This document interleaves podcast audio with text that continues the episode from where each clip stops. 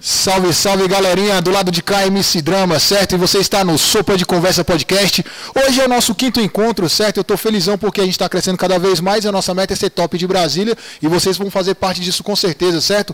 Basta compartilhar, deixar seu like aí, entendeu? Mandar para geral, que aonde a minha rede não chega, a sua chega e nos ajuda, entendeu, rapaziada? Então compartilha essa live para todo mundo aí chegar por aqui, certo? Dá essa moral para nós. E é o seguinte, também temos o canal né, dos cortes, que é o Sopa de Conversa Cortes. Então cola por lá também, que lá tem os melhores momentos aí das nossas entrevistas. Para quem está colando por agora, por agora que não está sabendo, a gente já entrevistou por aqui o Sargento Bonina, velho da 12, a Gordinha do Rabecão, Batemos um papo com um camarada sangue bom pra caramba, que é o doutor Leonardo, psiquiatra, certo? E o padre Roger, meu irmão. E hoje nós estamos com um camarada bem bacana aqui também para falar para vocês. Mas antes, deixa eu falar do nosso patrocinador, certo? A distribuidora de bebidas federal, que fica aqui na quadra 803 do Recanto das Emas. Simplesmente é mais top porque vende a cerveja mais gelada, certo? Tá sempre à frente por causa disso, mano, da concorrência.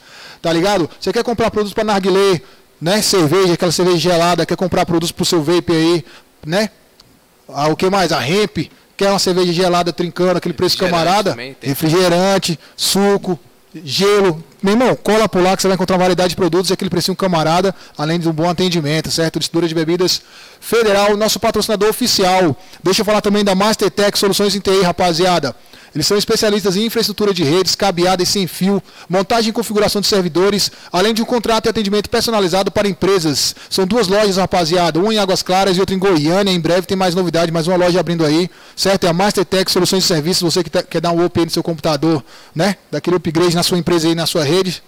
Liga para os caras que com certeza vão te atender muito bem. É a Mastertech Soluções em TI, beleza, meu mano? Mandar um salve também para Nostalgia By Fliperama, que também é um dos nossos apoiadores aqui, fica na quadra 107 do Recanto das Emas, atrás da Honda, beleza? Então quer comer aquele hambúrguer da hora, tomar aquela cerveja, comer aquele petisco e jogar um fliperama, Nostalgia By Games, tamo junto. É isso aí, rapaziada, vamos começar por aqui. Hoje nosso entrevistado é agora, né? Ex-administrador do Recanto das Emas, pré-candidato a deputado distrital, certo? É uma das figuras conhecidas aqui na cidade. Para quem não conhece, vai conhecer agora. Carlos Dalvan, seja bem-vindo, Dalvan. Tamo junto. Obrigado, MC Drama. Obrigado a todo mundo que está acompanhando aí. É um prazer estar aqui. Obrigado pelo convite, participar do Supa de Conversa. Esse programa que já está muito bem falado na cidade e com certeza tem muito a crescer. E você tá bem de patrocinadores, hein? Ô, rapaz, correria, meu irmão. Ó, o Jackson tá na mesa aqui, velho água de coco, gelo. Meu irmão, Red Bull, quer mais o que da vida, rapaz? Tem gente que não vai nem se concentrar na gente, vai ficar vai só ficar só de olho invejando. Né? Não inveja não, não inveja não, por favor. Mas, vamos... Drama, parabéns pelo trabalho, pela iniciativa, é muito válido. É um projeto nascido aqui no Recanto das Emas, você é um morador do Recanto das Emas dando voz não só à comunidade recantense, mas sobretudo mostrando que aqui tem pessoas talentosas. Massa, bacana demais, pô. Vamos começar do começo, mano. Eu sempre falo com os convidados que vêm aqui isso, né? Pra gente iniciar lá de trás, antes do Carlos Dalvan administrador, antes do Carlos Dalvan pré-candidato. De onde você veio, irmão? Você é daqui de, Brasília mesmo? É, cresceu no recanto? As minhas Fala raízes, as minhas raízes, Drama, são nordestinas, né? Meus pais são cearenses e como várias histórias, cearenses que saem daquela dificuldade do Nordeste em busca de um sonho aqui na capital. Né? Sou de uma família muito simples, meu pai sempre foi garçom, minha mãe dona de casa. E nós chegamos aqui no Recanto das Emas em 94, bem no início da cidade. Morávamos na Ceilândia e chegamos em 94 no Recanto das Emas diante daquele cenário de dificuldade. Lama, poeira, água de chafariz, a iluminação era com, com lampiãozinho ali, então era uma cidade que estava nascendo, né? E assim, a gente enfrentou toda aquela dificuldade com muita perseverança. E graças a Deus, né, como estudei em escola pública e com os principais ensinamentos que meus pais me deram, que foi trabalhar, a gente foi correndo atrás, as coisas foram acontecendo. É, trabalhei como garçom, trabalhei como vendedor em ótica, desde meus 14 anos que eu trabalho. E aí as coisas foram acontecendo. E entrei para o mundo do empreendedorismo, né, que foi aí que começou a vir essa questão política na minha vida.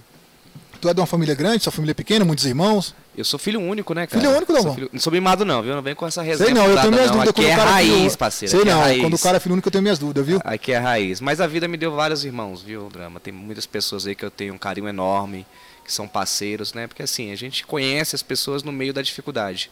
E sempre que, a gente, que eu precisei, a vida me apresentou muitos irmãos, pessoas do bem. E assim, eu sou muito grato. Agora, minha família, por parte de pai, é muito grande, parte de mãe é muito grande de cada lado é quase 10 irmãos, então tenho muitos tios e tias aí. Bacana. Dalvan, vamos chegar perto da administração aí. Como é que foi essa, essa sua entrada para administrador do Recanto das Emas aí? Drama, foi um processo, né? Em 2017, né, eu realizava um projeto social chamado Resort Solidário através de um dos estabelecimentos que eu tinha.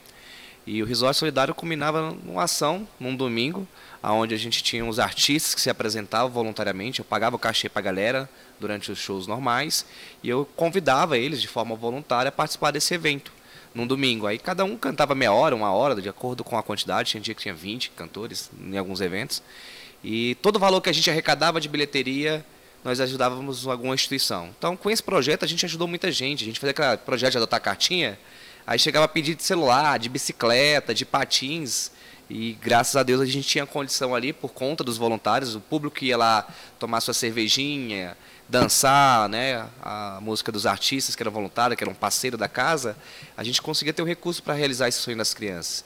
E era algo que me comovia muito, cara. Você chegar numa casa onde ali você via que a situação era muito complicada financeiramente, né, realmente famílias com dificuldade social, e a gente conseguir realizar o sonho de dar um, sei lá, um patins para a família, uma bicicleta. Então, foi daí que foi surgindo essa vontade política.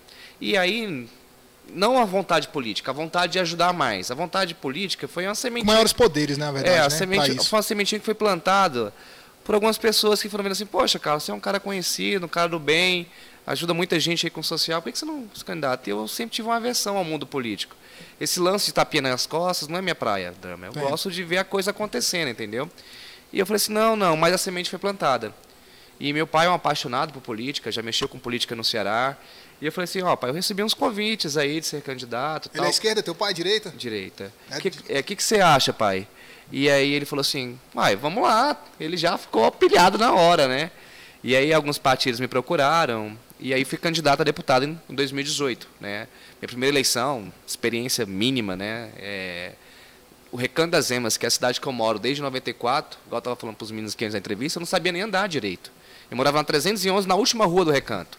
Então eu conhecia bem as 500, o final do recanto e essa pista direta, a avenida a principal. principal. As 400, as 600 e as 800, que são quadras gigantescas, aonde tem uma densidade populacional muito grande, eu não sabia nem andar direito. A quadra que eu moro hoje, a 406, se você falasse, Carlos, vai na 406, eu ia colocar no GPS. E mesmo diante desse cenário, principalmente em Brasília, que eu era pouco conhecido, para um iniciante com pouca estrutura financeira, mas com muito trabalho, Acordava cedo, cara, 6 horas da manhã para começar a campanha. 6 horas da manhã estava nas paradas de ônibus já entregando material. E chegava em casa meia-noite, fazendo mesmo na porta de uma faculdade, de um estabelecimento. Então foi uma campanha de muito trabalho, mas de pouco recurso. E mesmo nesse cenário muito complicado, nós conseguimos tirar 6.111 votos. Naquele primeiro momento eu fiquei muito triste.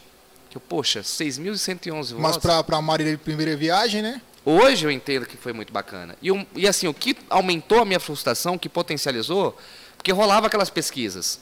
Em uma pesquisa, eu saí em décimo segundo, na última pesquisa. Eu, pronto, vou ser eleito. Olha só, meu nome está em décimo segundo. Só que a pesquisa para deputado estatal, normalmente ela não tem muita relevância. Não dá um cenário concreto. Para senador, para governador, presidente, já começa a dar um mais. Para deputado estatal, nós tínhamos 942 candidatos na última eleição. Então, foi uma coisa que potencializou ainda mais a minha expectativa. E quando veio o resultado que eu perdi, eu, poxa, perdi, fiquei triste. Mas ali, drama, era Deus me mostrando que eu tinha que ter perdido aquela eleição. E aí, quando hoje eu entendo que 6.111 pessoas acreditaram em mim, poxa, eu fico super feliz, cara.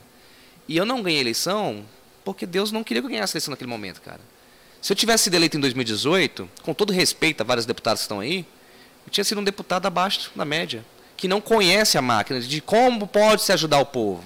Então, quando eu perdi ali, eu falei assim, poxa, cara, Hoje eu entendo que foi Deus que quis que eu passasse na administração primeiro. A administração é um negócio muito complicado, cara. Muito complicado. Mas eu aprendi muito nesses três anos e meio. Tenho muito a aprender ainda. Mas eu aprendi principalmente como a gente pode mudar uma cidade. Como a gente pode atender as demandas da comunidade. E infelizmente, e com todo respeito a alguns deputados, muitos que estão lá nos representando não sabem disso. E talvez, se eu tivesse sido eleito em 2018, eu seria mais um deles. Que não saberia como fazer a política pública chegar na sua porta de como dar o protagonismo que o cidadão merece. E parece esse discurso clichê, mas é a verdade, cara. O que a gente tem como. Vamos lá. O que um deputado estatal pode fazer? Ah, propor lei, fiscalizar, não sei o que lá. Amiga, a principal missão de deputado é dar protagonismo ao cidadão, dar voz a ele. Nem que seja um não, mas o cara que apoia alguém, que vota em alguém, que acredita em alguém, ele quer pelo menos falar assim: e aí, drama, pode me ajudar nisso aqui? Mesmo que seja um não, drama, ele quer ser escutado. Ele quer te testar para saber se você não está sendo só bonzinho no ano eleitoral de quatro em quatro anos, igual a Copa do Mundo. Ele quer saber se você vai estar tá ali os quatro anos do lado dele. Isso foi falado hoje na, na minha mini pesquisa com a galera, né? Uma coisa que eu ia te perguntar que você falou de aprendizado, né? O que, que você trouxe de aprendizado em relação à primeira vez que você tentou ali, né, na política que você foi, mas você ainda estava meio que perdido um pouco. Então, o que trouxe de aprendizado de fato você falar assim, pô, isso aqui não, não... Ah, tá.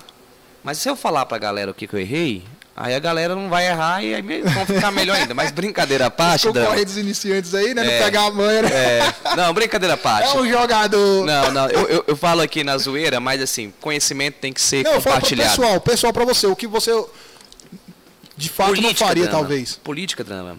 É, é um jogo, uma competição, por isso que chama corrida eleitoral. É uma disputa mesmo Sim, contra o isso tempo. É uma disputa mesmo. Mas costuma se ganhar quem erra menos quem tem estrutura. Pô, tem cara que tem não sei quantos mil funcionários.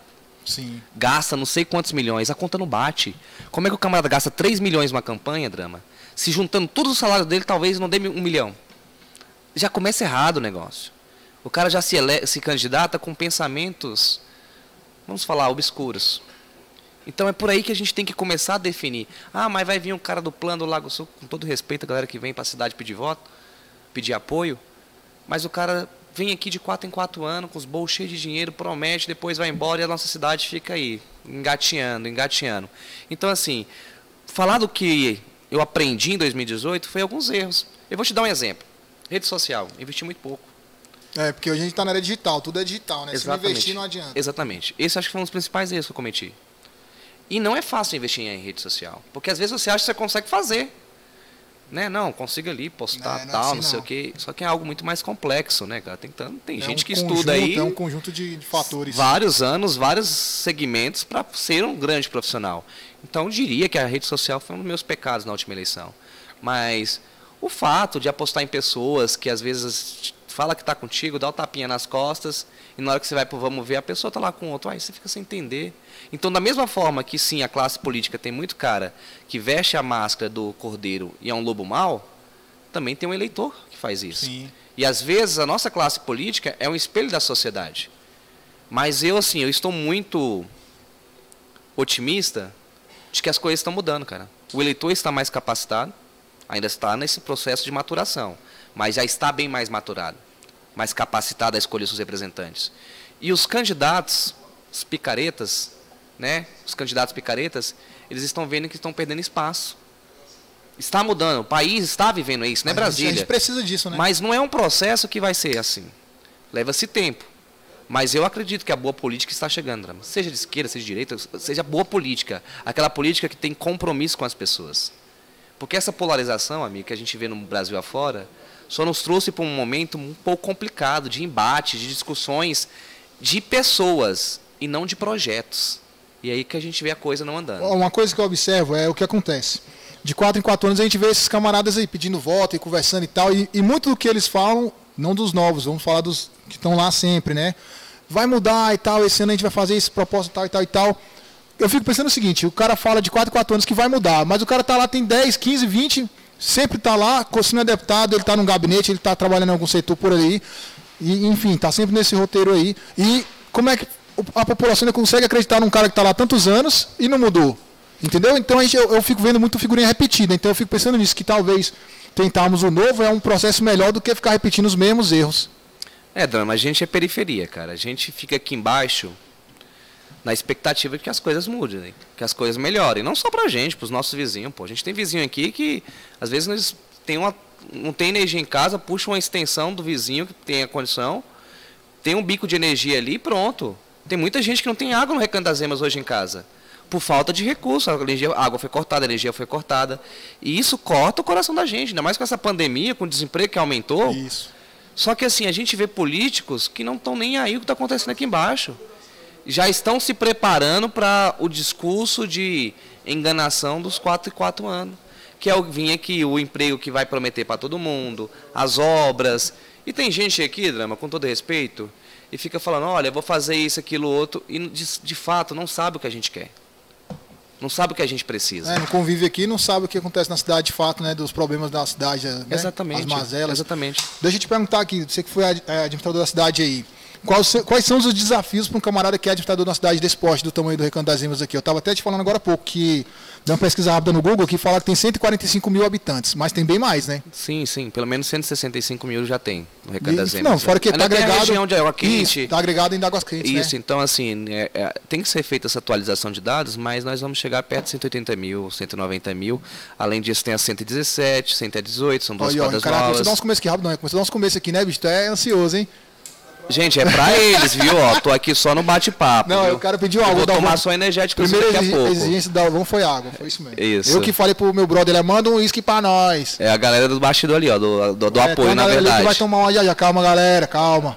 Mas tá certo. Hoje então, é Dalvão, aí só voltando tão... nesse papo, né? Tem muito mais de 145 mil habitantes aqui na cidade. Valeu, irmão, só um pouquinho mesmo, só pra dar um tapinha mesmo. Eu vou querer só energético, tá, chefão? Por favor. O bicho tá com dó não, velho. Tá quentinho o negócio? O quê? Tem mais de 145 mil habitantes. Agora vai ser um monte de pergunta aqui lá, né, ah, vai. Agora me preparei. E, ó, juntando o Recanto das Emas, e pra quem não conhece aqui, mano, a gente tem uma cidade colada com o Recanto das Emas, que é Águas Quentes, que faz parte do Recanto das Emas, né? E assim, não é colada, né? A, é, a é região habitacional de Água Quente, onde tem os condomínios, é a 17 quilômetros do Recanto das Emas, da sede aqui. e faz parte, né? Vizinho do Santo Antônio Descoberto e faz parte do território do Recanto das Emas. Só que está tendo uma, uma movimentação por parte do governador Ibanês para que transforme lá em um RA. E muito justo, até para levar mais desenvolvimento para os moradores de lá, facilitar a gestão e, sobretudo, é, é uma forma de o Estado reconhecer uma população que já é grande, 25 mil, 20 mil habitantes em média. Então é necessário criar essa RA o mais breve possível, com certeza. E aí, vamos lá. Mas falando das dificuldades. Isso, isso, os desafios aí pessoal... do administrador da cidade. Pegou a administração, Dalvão, começou o primeiro dia ali, e aí? Cara, eu nunca tinha trabalhado um dia sequer no governo. Nunca tinha. E para ser bem transparente, Drama, eu nem acompanhava o que os administradores aqui faziam. Não estou falando que eles faziam, eu deixava de fazer, eu falando que eu não acompanhava. Sim. Só que aí a gente recebe esse convite do governador, ali o deputado Rony me convidando para fazer esse trabalho. Aí a gente fala assim, poxa, e agora? Eu vou, continuo meus restaurantes, continuo o segmento privado, só que eu tenho um objetivo. Eu tenho um objetivo político. E, poxa, eu representar a cidade que eu cresci, cara, ser pago para trabalhar pela cidade que eu cresci, era um sonho. Então eu vou. Só que eu confesso que deu um friozinho na barriga. Eu, poxa, não sei é, como é que funciona. Insano, né? Eu ia pegar uma ferramenta que eu não tinha nem ideia de como é que manuseava. tu tem que idade, Dalvan? Tenho 34, assumi 34 com 31 anos. anos. rapaziada. Então é uma responsa, né? Assumi com 31 anos, então assim, recém-completados. Só que eu tinha um, uma ideia de gestão, por ser um gestor da, do segmento privado e ter algo que eu acho que foi o mais importante nessa jornada. Eu sempre trabalhei com vendas.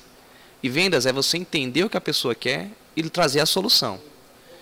E quando administrador, a gente adotou essa premissa. O cidadão, ele precisava ser prestigiado, entendido. E, claro, levar o resultado para ele. E daí a gente começou a fazer ações de administração e ação. Era colocar uma tenda e escutar o que os moradores queriam. O viaduto era a demanda mais esperada há anos do Recanto das Emas. E nós tratamos elas como prioridade. Na primeira reunião com o governador, governador, nós precisamos do viaduto no Recanto das Emas. Isso é o que a comunidade não para de falar. O hospital é importante, sim, mas naquele momento as pessoas só pensavam no hospital. Por quê? Nós tínhamos um estigma de dar anos de eleição, apareceu um monte de político no recanto e prometeu o viaduto. Isso mesmo. Era essa. Eu quero saber qual vai ser a promessa deles agora. Talvez vamos falar que é do hospital, né? É, provavelmente vai ser isso mesmo. Mas olha só, era algo que era tratado como uma falta até mesmo de respeito com nós. Chegava aqui com esse discurso, não, vota em mim que eu vou brigar pelo viaduto. E passou-se 5, e passou-se 10 e 15 anos e nada do viaduto acontecer. Então nós tratamos o viaduto com prioridade, por entender que era prioridade não minha, não da minha equipe, mas da comunidade. E demandas pontuais, amigo, como um asfalto, um buraco tampado, um, um quebra-molas, o pessoal me chama de administrador do quebra-molas. O cara falou isso para mim hoje. Pô, cara, mas eu não tenho interesse nenhum de sair soltando quebra-molas na cidade. Mas é Quando importante, né? sai um pedido da comunidade através de um baixo assinado, que é o que a maioria dos moradores da rua tem que ter assinado esse baixo assinado. A gente encaminha para o Detran.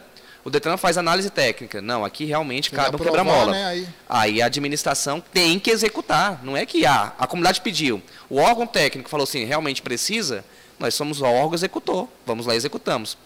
Mas às vezes é ruim mesmo, né? Igual tenho um carro, então toda hora que ele quebra a mola, né? Mas pra gente é essa coisa ruim. Mas para uma família, ou até mesmo para nossa família, é a segurança dela. Às vezes pode ser um sobrinho nosso que mora em outra quadra, que está ali brincando, e aí dá um domingo de tarde, que tem uma galera que gosta de tomar um e pegar e dirigir o carro. E aí o cara vai pensando que a pista aqui é o, é o kart lá do plano. E quer sentar o bambu no carro e acelerar. É. E aí bota a vida de um jovem em risco.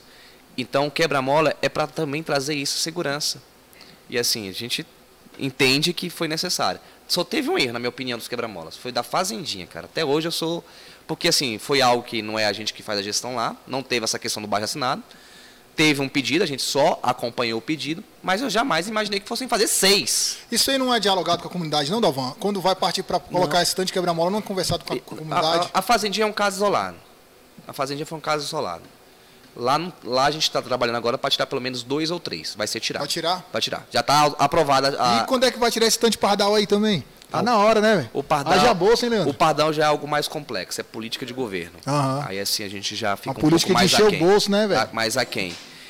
É, não sei. Não vamos entrar nesse mérito, não. Vamos, é, não, tô até que, cada né? caso tem uma, uma. Não, claro, sim. Tô dizendo que não, não, é, não é importante também. Peculiaridade, né? Até porque assim, é, é, vamos entrar também nessa premissa. Tem a questão da arrecadação do Estado? Tem. Eu pago muito, eu fico puta. Às vezes você dá ali um deslize. E assim, e, e às vezes eu ando com muitas pessoas, né? Que me ajudam sim. tal. E eu tô ali no celular, nem sei o que está acontecendo. Tô aqui respondendo o povo. E quando eu chego lá em casa é a multa. Eu não sei nem quem estava no dia comigo, até porque eu não faço E, e, e aí, sobre. Voltando às. Aí voltando aos desafios. Isso. O nosso, nosso principal objetivo era trazer obras para a cidade. Mas a gente começou a entender que o mais importante não era só trazer obras para a cidade, era cuidar das pessoas. E foi assim que a gente foi fazer a nossa gestão. Quando chegam os desafios, era o quê? Escutar a pessoa, a pessoa pedir uma praça reformada, pedir uma quadra de asfalto para ser mudada, para ser reformada, um APEC, um parquinho para criança reformado, um ginásio reformado. E a gente esbarrou na falta de recurso. Esse é o principal desafio de qualquer Isso, conta para a galera que está assistindo, Dalvan, é, essa questão aí do recurso, como é que funciona, como é que chega esse recurso, como é que esse recurso ele é dispensado para o que tem que fazer, para a obra, para o que for que tem que fazer. Energético, viu, gente? Como é que a administração trabalha em, em relação a esse recurso que chega para a comunidade, quem é que busca, quem é que manda. Drama, Explana recurso... isso aí para o pessoal entender um pouco mais, porque é bom as Drama. pessoas que estão em casa né, entender sobre isso. Drama, a história do recurso é a seguinte. Parte da premissa é a seguinte. Eu sou um gestor. Só se o cara for muito mau caráter, ou não tiver compromisso nenhum, para sentar na cadeira e não querer fazer as coisas. Sim. Eu me... Cara, eu fico muito feliz. Hoje a gente acompanhou que o governador na cidade duas obras inauguradas, o lançamento de mais uma obra. Ele passou pelo menos umas quatro que deu, nem deu tempo de ele inaugurar. A biblioteca reformada, o campo de areia, tal, tudo isso, entendeu? Que nem deu tempo de ele inaugurar. Então eu fico muito feliz com cada conquista. E é óbvio, gente, que eu queria ter feito essas conquistas nas 61 quadras da cidade. A reforma, a construção, seja lá o que for. Só que quando não tem o recurso, a gente não consegue. A administração em si, ela tem um recurso muito pequeno.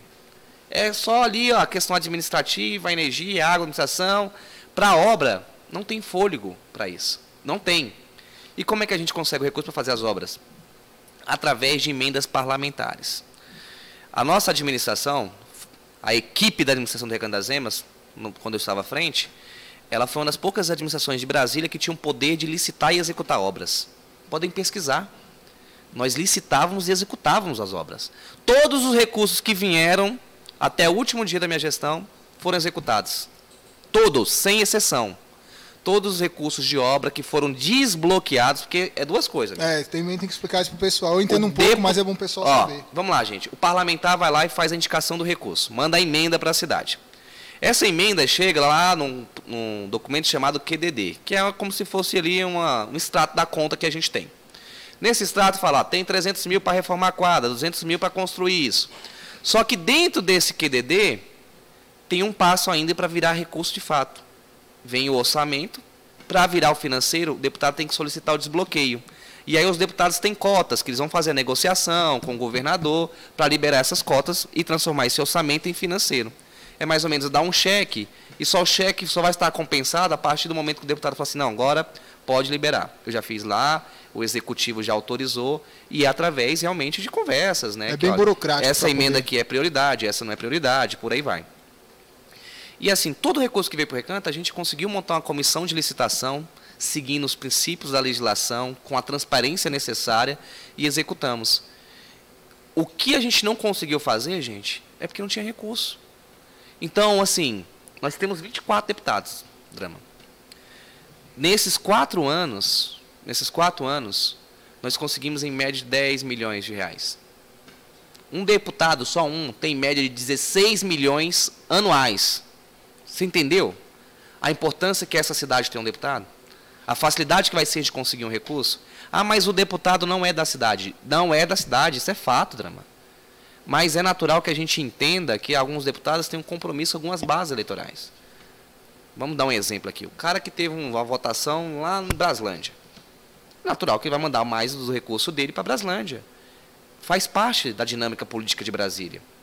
Ah, o ideal não era ser assim, tinha que ser democrático, dividido, Sim, claro. cada cidade proporcionalmente por tamanho. Talvez seja assim. Mas hoje funciona dessa forma. Não estou falando que seja certo nem errado, gente. Estou falando que é dessa forma.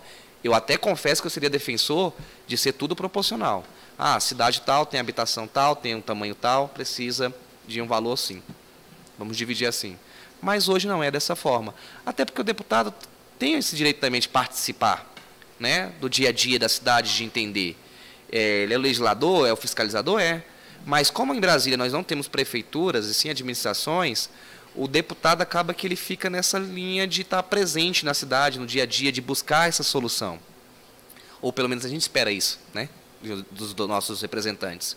Então, por isso que é feito dessa forma. Então, quando as pessoas vão lá e brigam comigo assim, poxa, você reformou a 103, mas a 102 está esquecida.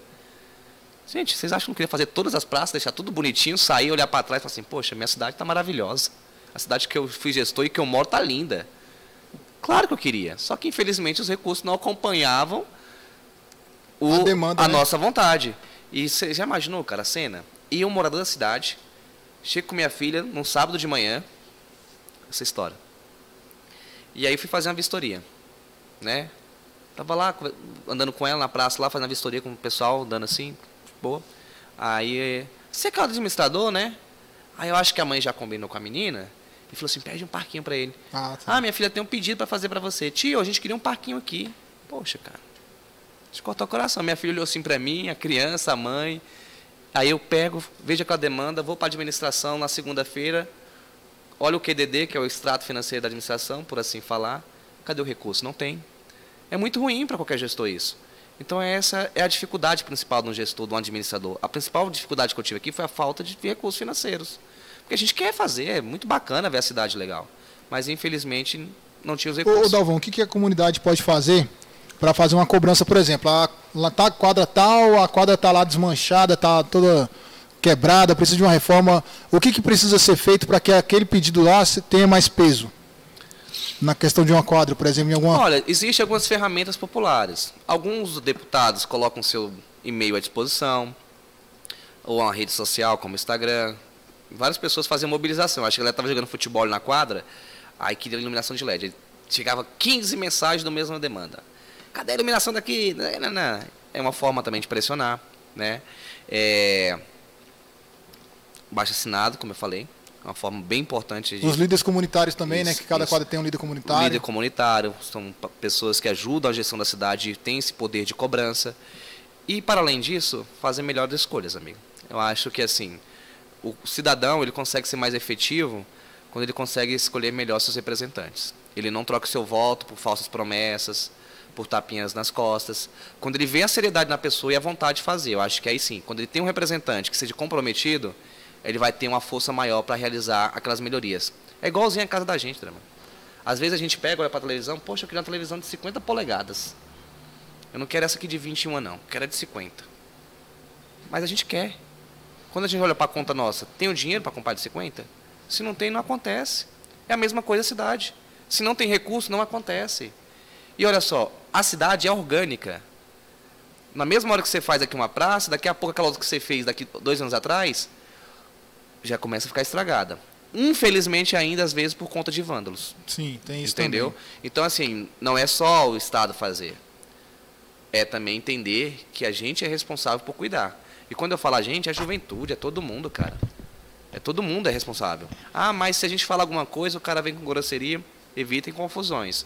Mas a responsabilidade é nossa de cuidar. É importante a comunidade ter esse entendimento aí de que, tipo, a tua quadra não tem nada. Pô, de repente chega lá e o camarada consegue construir um parquinho bacana, bonitinho, e você vê alguém depredando e você não toma a frente de né, ir lá e conversar, faça isso não e tal. Aqui no Recanto tem uma quadra, tinha uma quadra ali entre a 600 e a e as 400 aqui, ó. Levaram tudo. Não sei se você sabe dessa história aí. Cortaram todas as grades, levaram tudo da, da quadra lá. Ficou só o piso. Na 605, amigo. Ali, isso mesmo. Levaram lá onde, tudo. Lá onde a gente construiu o campo sintético. Isso mesmo. Olha só a resenha.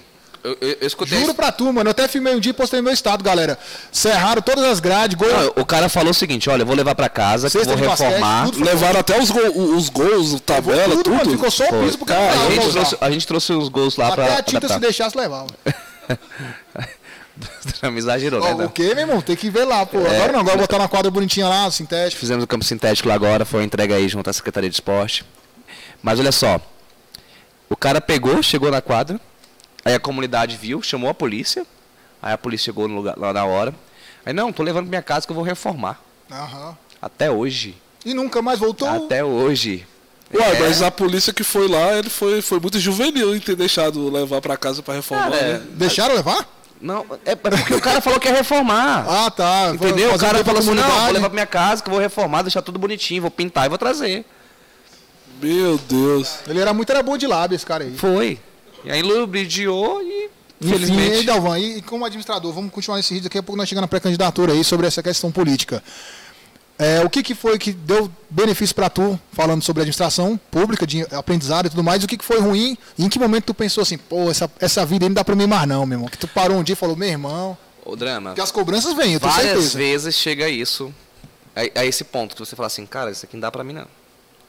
Porque assim, eu tinha uma vida financeira bem tranquila, né? E na administração eu recebia mais. Eu já sabia disso. Eu já sabia disso. Mas é, quando você para para pensar assim, poxa, tá valendo a pena, né? Porque assim, a gente se esforçando, fazendo a coisa acontecer, colocando aqui para trabalhar à noite, para diminuir os buracos na cidade, correndo atrás de emenda, levando chá de cadeira de deputado daquela Câmara Legislativa de duas, três horas. O cara marcava comigo, duas e meia você chega. Cinco horas da tarde o cara não me atendia. Teve vezes que eu fui lá falar com um cara e nem fui atendido. Pra você ter ideia. Eu, representante de uma cidade de quase 200 mil habitantes, e essa falta de respeito. Então, se o cara que é administrador da cidade não tem essa moral para ser bem atendido lá, imagina o pessoa da comunidade, hein? A gente fica triste com isso, Então entendeu? isso tem que mudar, né? E eu sou puto com isso, cara. Porque você não é obrigado a fazer compromisso. Mas se você fez, tem que cumprir. Correto. O atraso, às vezes, rola. Tomara que não aconteça normal.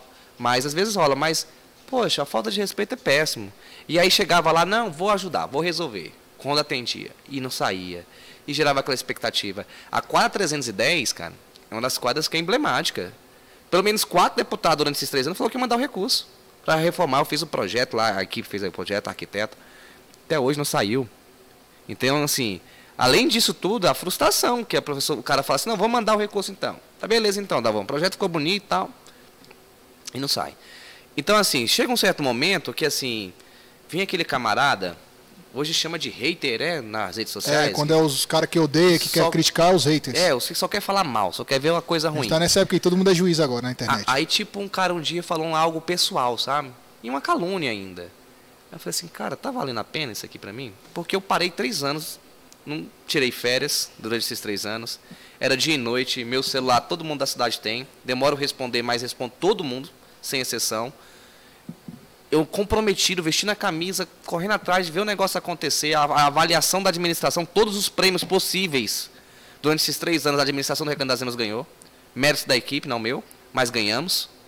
Então, assim, a avaliação das pesquisas que o governo manda fazer, tudo bacana, tudo ok.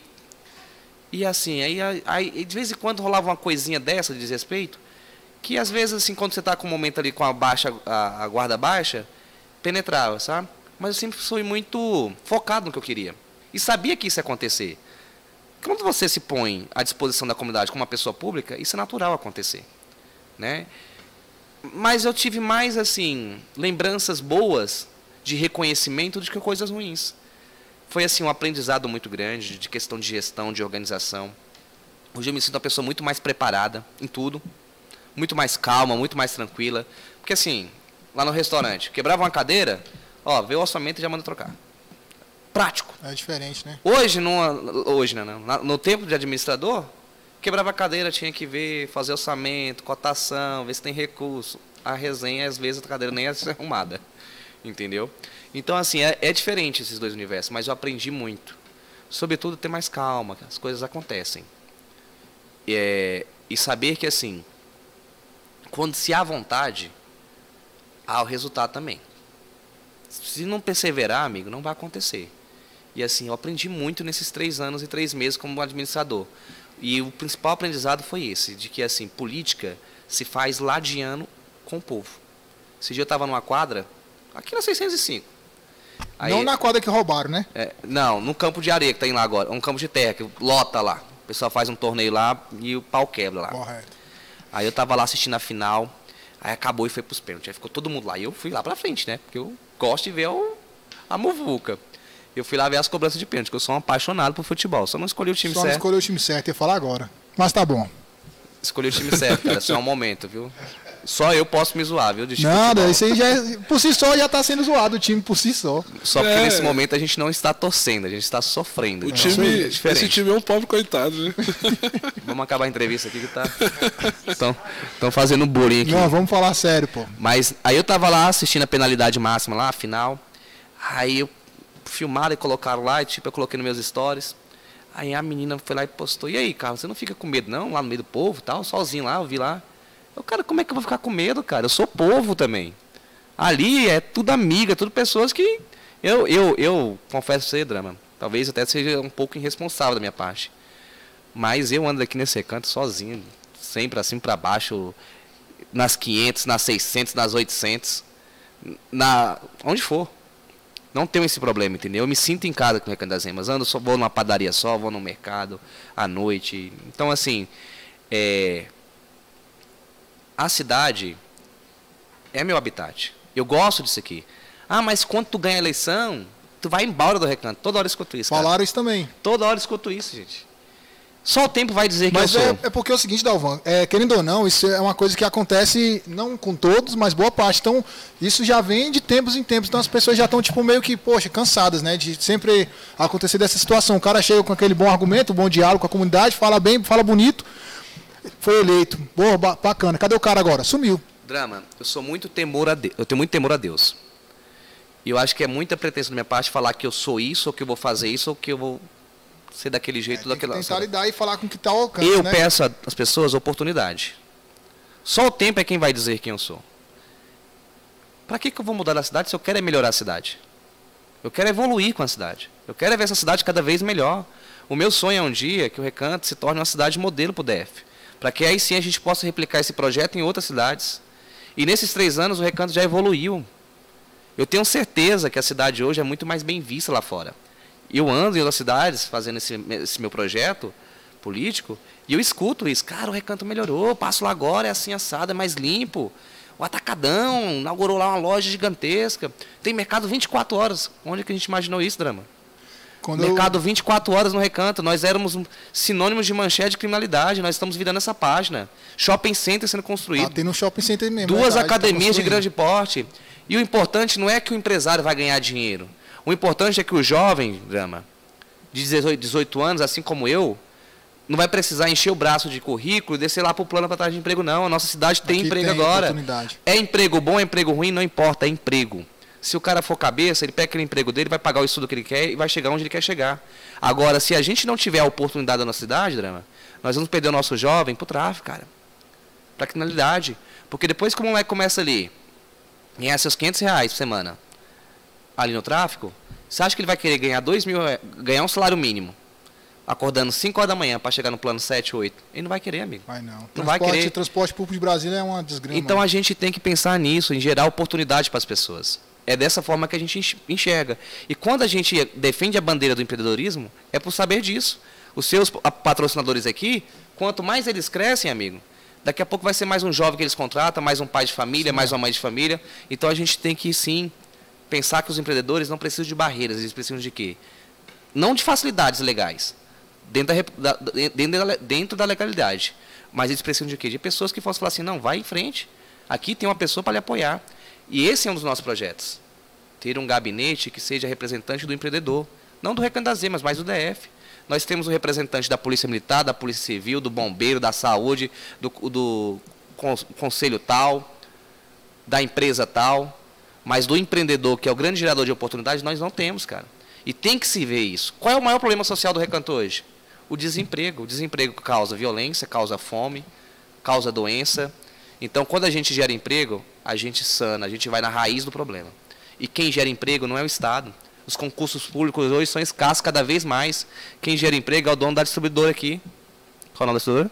É a federal, a federal. oficial. Se esse cara cresce cada vez mais, ele contrata mais um, contrata mais um, contrata mais um. Só que às vezes o Estado, até mesmo por não ter um representante efetivo dessa classe, não sabe como trabalhar com esse cara. E em vez de criar facilidades legais, cria barreiras. E aí se o cara tem que matar dois leões, porque olha só a, a cena, eu sou um comerciante, cara. Se a, eu tinha uma loja que era R$ 6.600 o aluguel dela. Já começava ali, um mês, com 6.600. Energia, água, imposto, folha salarial, os fornecedores. Então, assim, você só abre um comércio se você for um cara louco da cabeça. É, mesmo. Pedreiro, Ou então um cara que sabe onde quer chegar. E aí, em vez do Estado falar assim, poxa, esse cara aqui vai me ajudar a resolver o problema do desemprego. Às vezes o Estado entende esse cara como quem? Não, nós temos que tirar mais uma fatiazinha dele aqui. E às vezes aplica uma multa de forma injusta, desmotiva o cara a fechar a porta. Não, só os, os próprios impostos já e aí tem uma outra situação muito complicada para o comerciante, é a questão da segurança. Eu estava esses dias aqui no, não vou falar a cidade, até para não criar uma imagem ruim, mas eu fui numa cidade esses dias fazer uma reunião e o povo falando que uma loja gigantesca que tem lá já foi assaltada 12 vezes. O cara vai fechar a porta. Ali tem pelo menos 50, 80 empregados. 50, 80 pessoas vão ficar desempregadas, o drama. E o que, que a gente pensa para resolver isso? Nós temos o batalhão escolar. Se é grande, é pequeno, se resolve ou não resolve, mas nós temos o batalhão escolar que são policiais preparados, né, pelo menos a gente imagina isso, para dar uma, uma, assistência às escolas. Por que não ter o batalhão do comércio? Policiais preparados para dar assistência ao comerciante, criar estratégias que possam fortalecer. Então a gente está ajudando o comerciante dessa forma. Hoje nós temos a questão do crédito. Infelizmente o crédito é muito difícil chegar no pequeno empreendedor, cara. Às vezes o cara tem uma ideia gigantesca, você, cara. Esse projeto seu aqui, Sim. isso é empreendedorismo. E loucura também, meu irmão, que eu vou falar pra você, viu, velho? Cara. Tem que saber onde quer chegar, mas tem que tomar cuidado onde é, quer chegar, patrão. Mas é todo empreendedor, todo empreendedor é meio doido. É meio louco, tem que ser louco, é, né, mano? Falou, que ser meio louco. E assim, isso aqui cresce. Daqui a pouco você contrata mais um para te ajudar, mais outro, mais outro. E às vezes você tava com a ideia lá na sua cabeça e você, poxa, se eu tivesse a grana, o negócio ia ser top. Só corrigindo, hein? Você fica falando aí, daqui a pouco você contrata mais um, daqui a pouco os caras estão me dando currículo. Não estou contratando ninguém, rapaziada. Não por enquanto.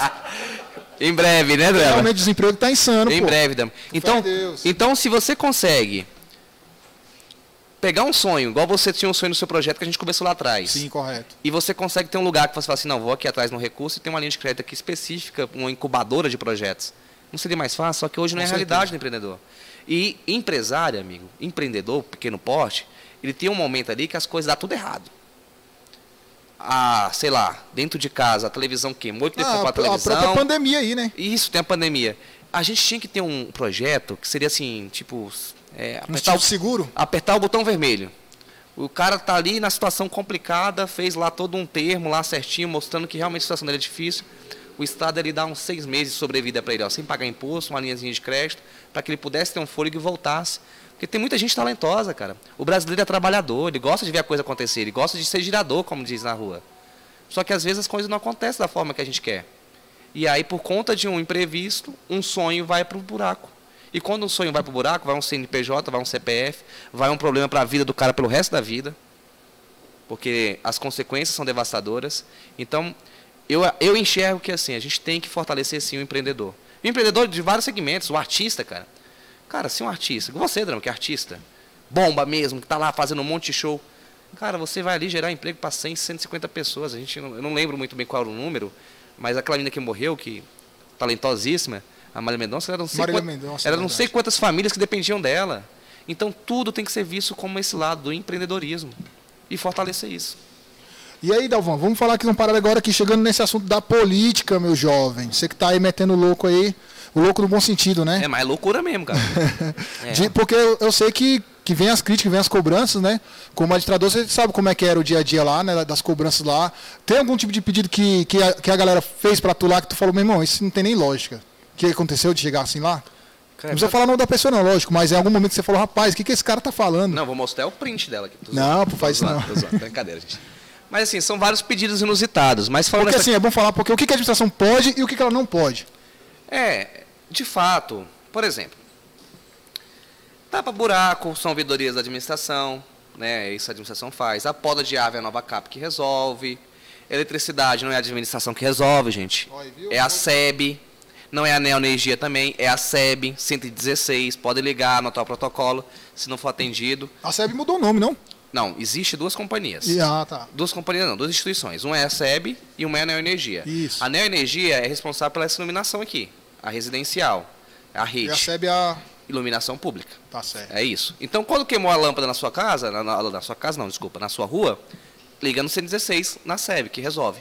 Ou no 155. É isso, né, Fabrício? 155. Então, são esses dois canais de ouvidoria. Manutenção das quadras, obras, reformas, a administração pode fazer, mas também tem a nova CAP que ajuda a fazer. É... Muita gente cobra demanda da dengue, de fazer o caminhão. A administração pode fazer isso. A administração, para mim, amigo, minha forma de pensar, é responsável por tudo. Tudo que dá certo, que dá errado, é culpa da administração. Porque, assim, como gestor, eu tinha essa premissa de chamar a responsabilidade e de delegar para os outros órgãos. Ah, é um problema ali de falta de policiamento. Eu tinha um convívio, um convívio não, um contato muito bom com o comandante. Comandante, ó, recebi essa demanda, se o senhor puder dar uma fortalecida, ver aí a sua estratégia, ver se pode melhorar o policiamento tal área. Tudo de forma institucional, claro. E, então, assim, a administração é responsável por tudo, mas, assim, de fato, de ela resolver, são poucas coisas. Então, por isso que às vezes as pessoas assim, ah, esse administrador não presta. Ele não conseguiu colocar um médico aqui na equipe aqui. Gente, o médico, Brasília tem uma estrutura, que é o que? A Secretaria de Saúde, que dividiu as regiões. Nós estamos na região sudoeste, que tem o Recanto, Samambaia, Taguatinga, Vicente Pires e outras cidades que eu confesso que não lembrei agora. Então, existe um gestor dessa área. E aí, a gente precisa do médico em várias equipes que no Recanto das Emas. A falta de médico no Recanto das Emas é algo bem complicado. Muita gente me puxa a orelha por conta disso. Mas, de fato, não é o administrador que vai resolver isso. É o secretário de saúde. Então tem que entender essa dinâmica e essa hierarquia. Mas falando da loucura da política, você me falou de desafios, dessas coisas, cara. O meu primeiro dia na rua, em 2018, pegamos a equipe, até hoje eu lembro a quadra, 309. Estava lá a equipe, lá batendo de porta em porta, porque essa é a nossa campanha, de porta em porta. Olha, estou com um projeto e tal. Aí tinha um senhor sentado na calçada. Eu nunca tive coragem de pegar uma balinha de ninguém. É, é criação, amigo. Sim. É criação. É, você conhece um pouco da minha história, conhece minha mãe, meu pai. Nós somos uma família simples e talvez vai ser assim para o resto da vida, mas com a cabeça erguida, de chegar onde quer chegar, de falar aqui nesse programa que nós somos assim mesmo. Mas pegar do que é dos outros, Deus me livre. Eu prefiro botar minha cabeça no travesseiro, preocupado com os boletos que eu tenho que pagar, do que falando assim, poxa, eu estou com dinheiro que não foi meu. Deus me livre se alguém descobrir. Eu não quero isso para mim. Eu quero as coisas certas. E a gente vai trabalhar assim, se Deus quiser. E eu peço todo dia, assim como o rei Salomão, a Deus sabedoria. Para a gente fazer sempre o certo. Mas no primeiro dia, cara, que eu fui para a rua, o cara falou assim: é, você é um, mais um ladrão que quer roubar, né?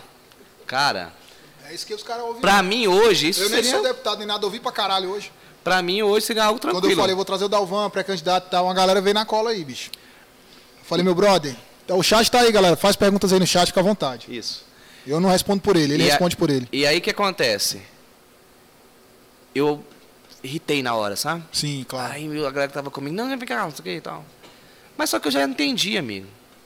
Que o jogo é assim, as pessoas estão chateadas. Cansada, né? Estão cansadas. E tem gente que vai falar, pô, tem um cara. ah, olha só a onda. Reformamos a quadra 404, a nova CAP que reformou. Aí tinha uma placa lá, um milhão e não sei o que para reformar a quadra.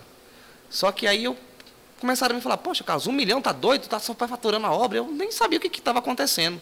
A licitação da nova CAP. Só que a nova CAP colocou a placa lá de um milhão, mas era um pacote de quadras que estavam sendo reformadas no DF. E aquele era um pacote. Era uma das atas. E aí botaram a placa aqui no recanto. Eu, não, porque você não botaram essa placa para colar, cara. Aham. Outra cidade, vamos botar aqui. Aí depois, até a gente explicar que não era só da quadra 404, o cara já enxerga, eita, o Carlos está enchendo o bolso de dinheiro. Tá É, superfaturando. assim, né? Ou não. Infelizmente, cara, olha, o ser humano sempre quer apontar o dedo. E a classe política é mal vista. Mas, amigo, se tem uma coisa que eu tenho é a minha consciência tranquila, tranquila demais. A gente fez tudo da forma correta, graças a Deus. Graças a Deus. A administração do Recanto das Emas nunca tinha ganho o prêmio de transparência ativa. Nunca tinha ganho. Ganhamos três anos consecutivos da minha gestão. 2019, 2020 2021. E vale ressaltar, não é que comparar meu trabalho com ninguém, não. Nós estávamos igual o Vasco, nas lanternas. Não é, Fabrício? E nós saímos os três anos como primeiro lugar. Não só nós, outras cidades também. Qual era o reconhecimento aí? Qual era? Transparência. Primeiro, transparência ativa. É fazer as coisas da forma correta. Sim. Complies. É porque então, também... as, falar, o que rolou aqui no Recanto, né? Eu moro aqui também desde 94. Eu, eu me mudei tem cinco anos, mas eu, eu morei aqui desde 94 também, né? E teve, tiveram pouquíssimos é, administradores que fizeram coisa realmente pelo recanto. Eu lembro que teve uns anos atrás que. Acho que foi na.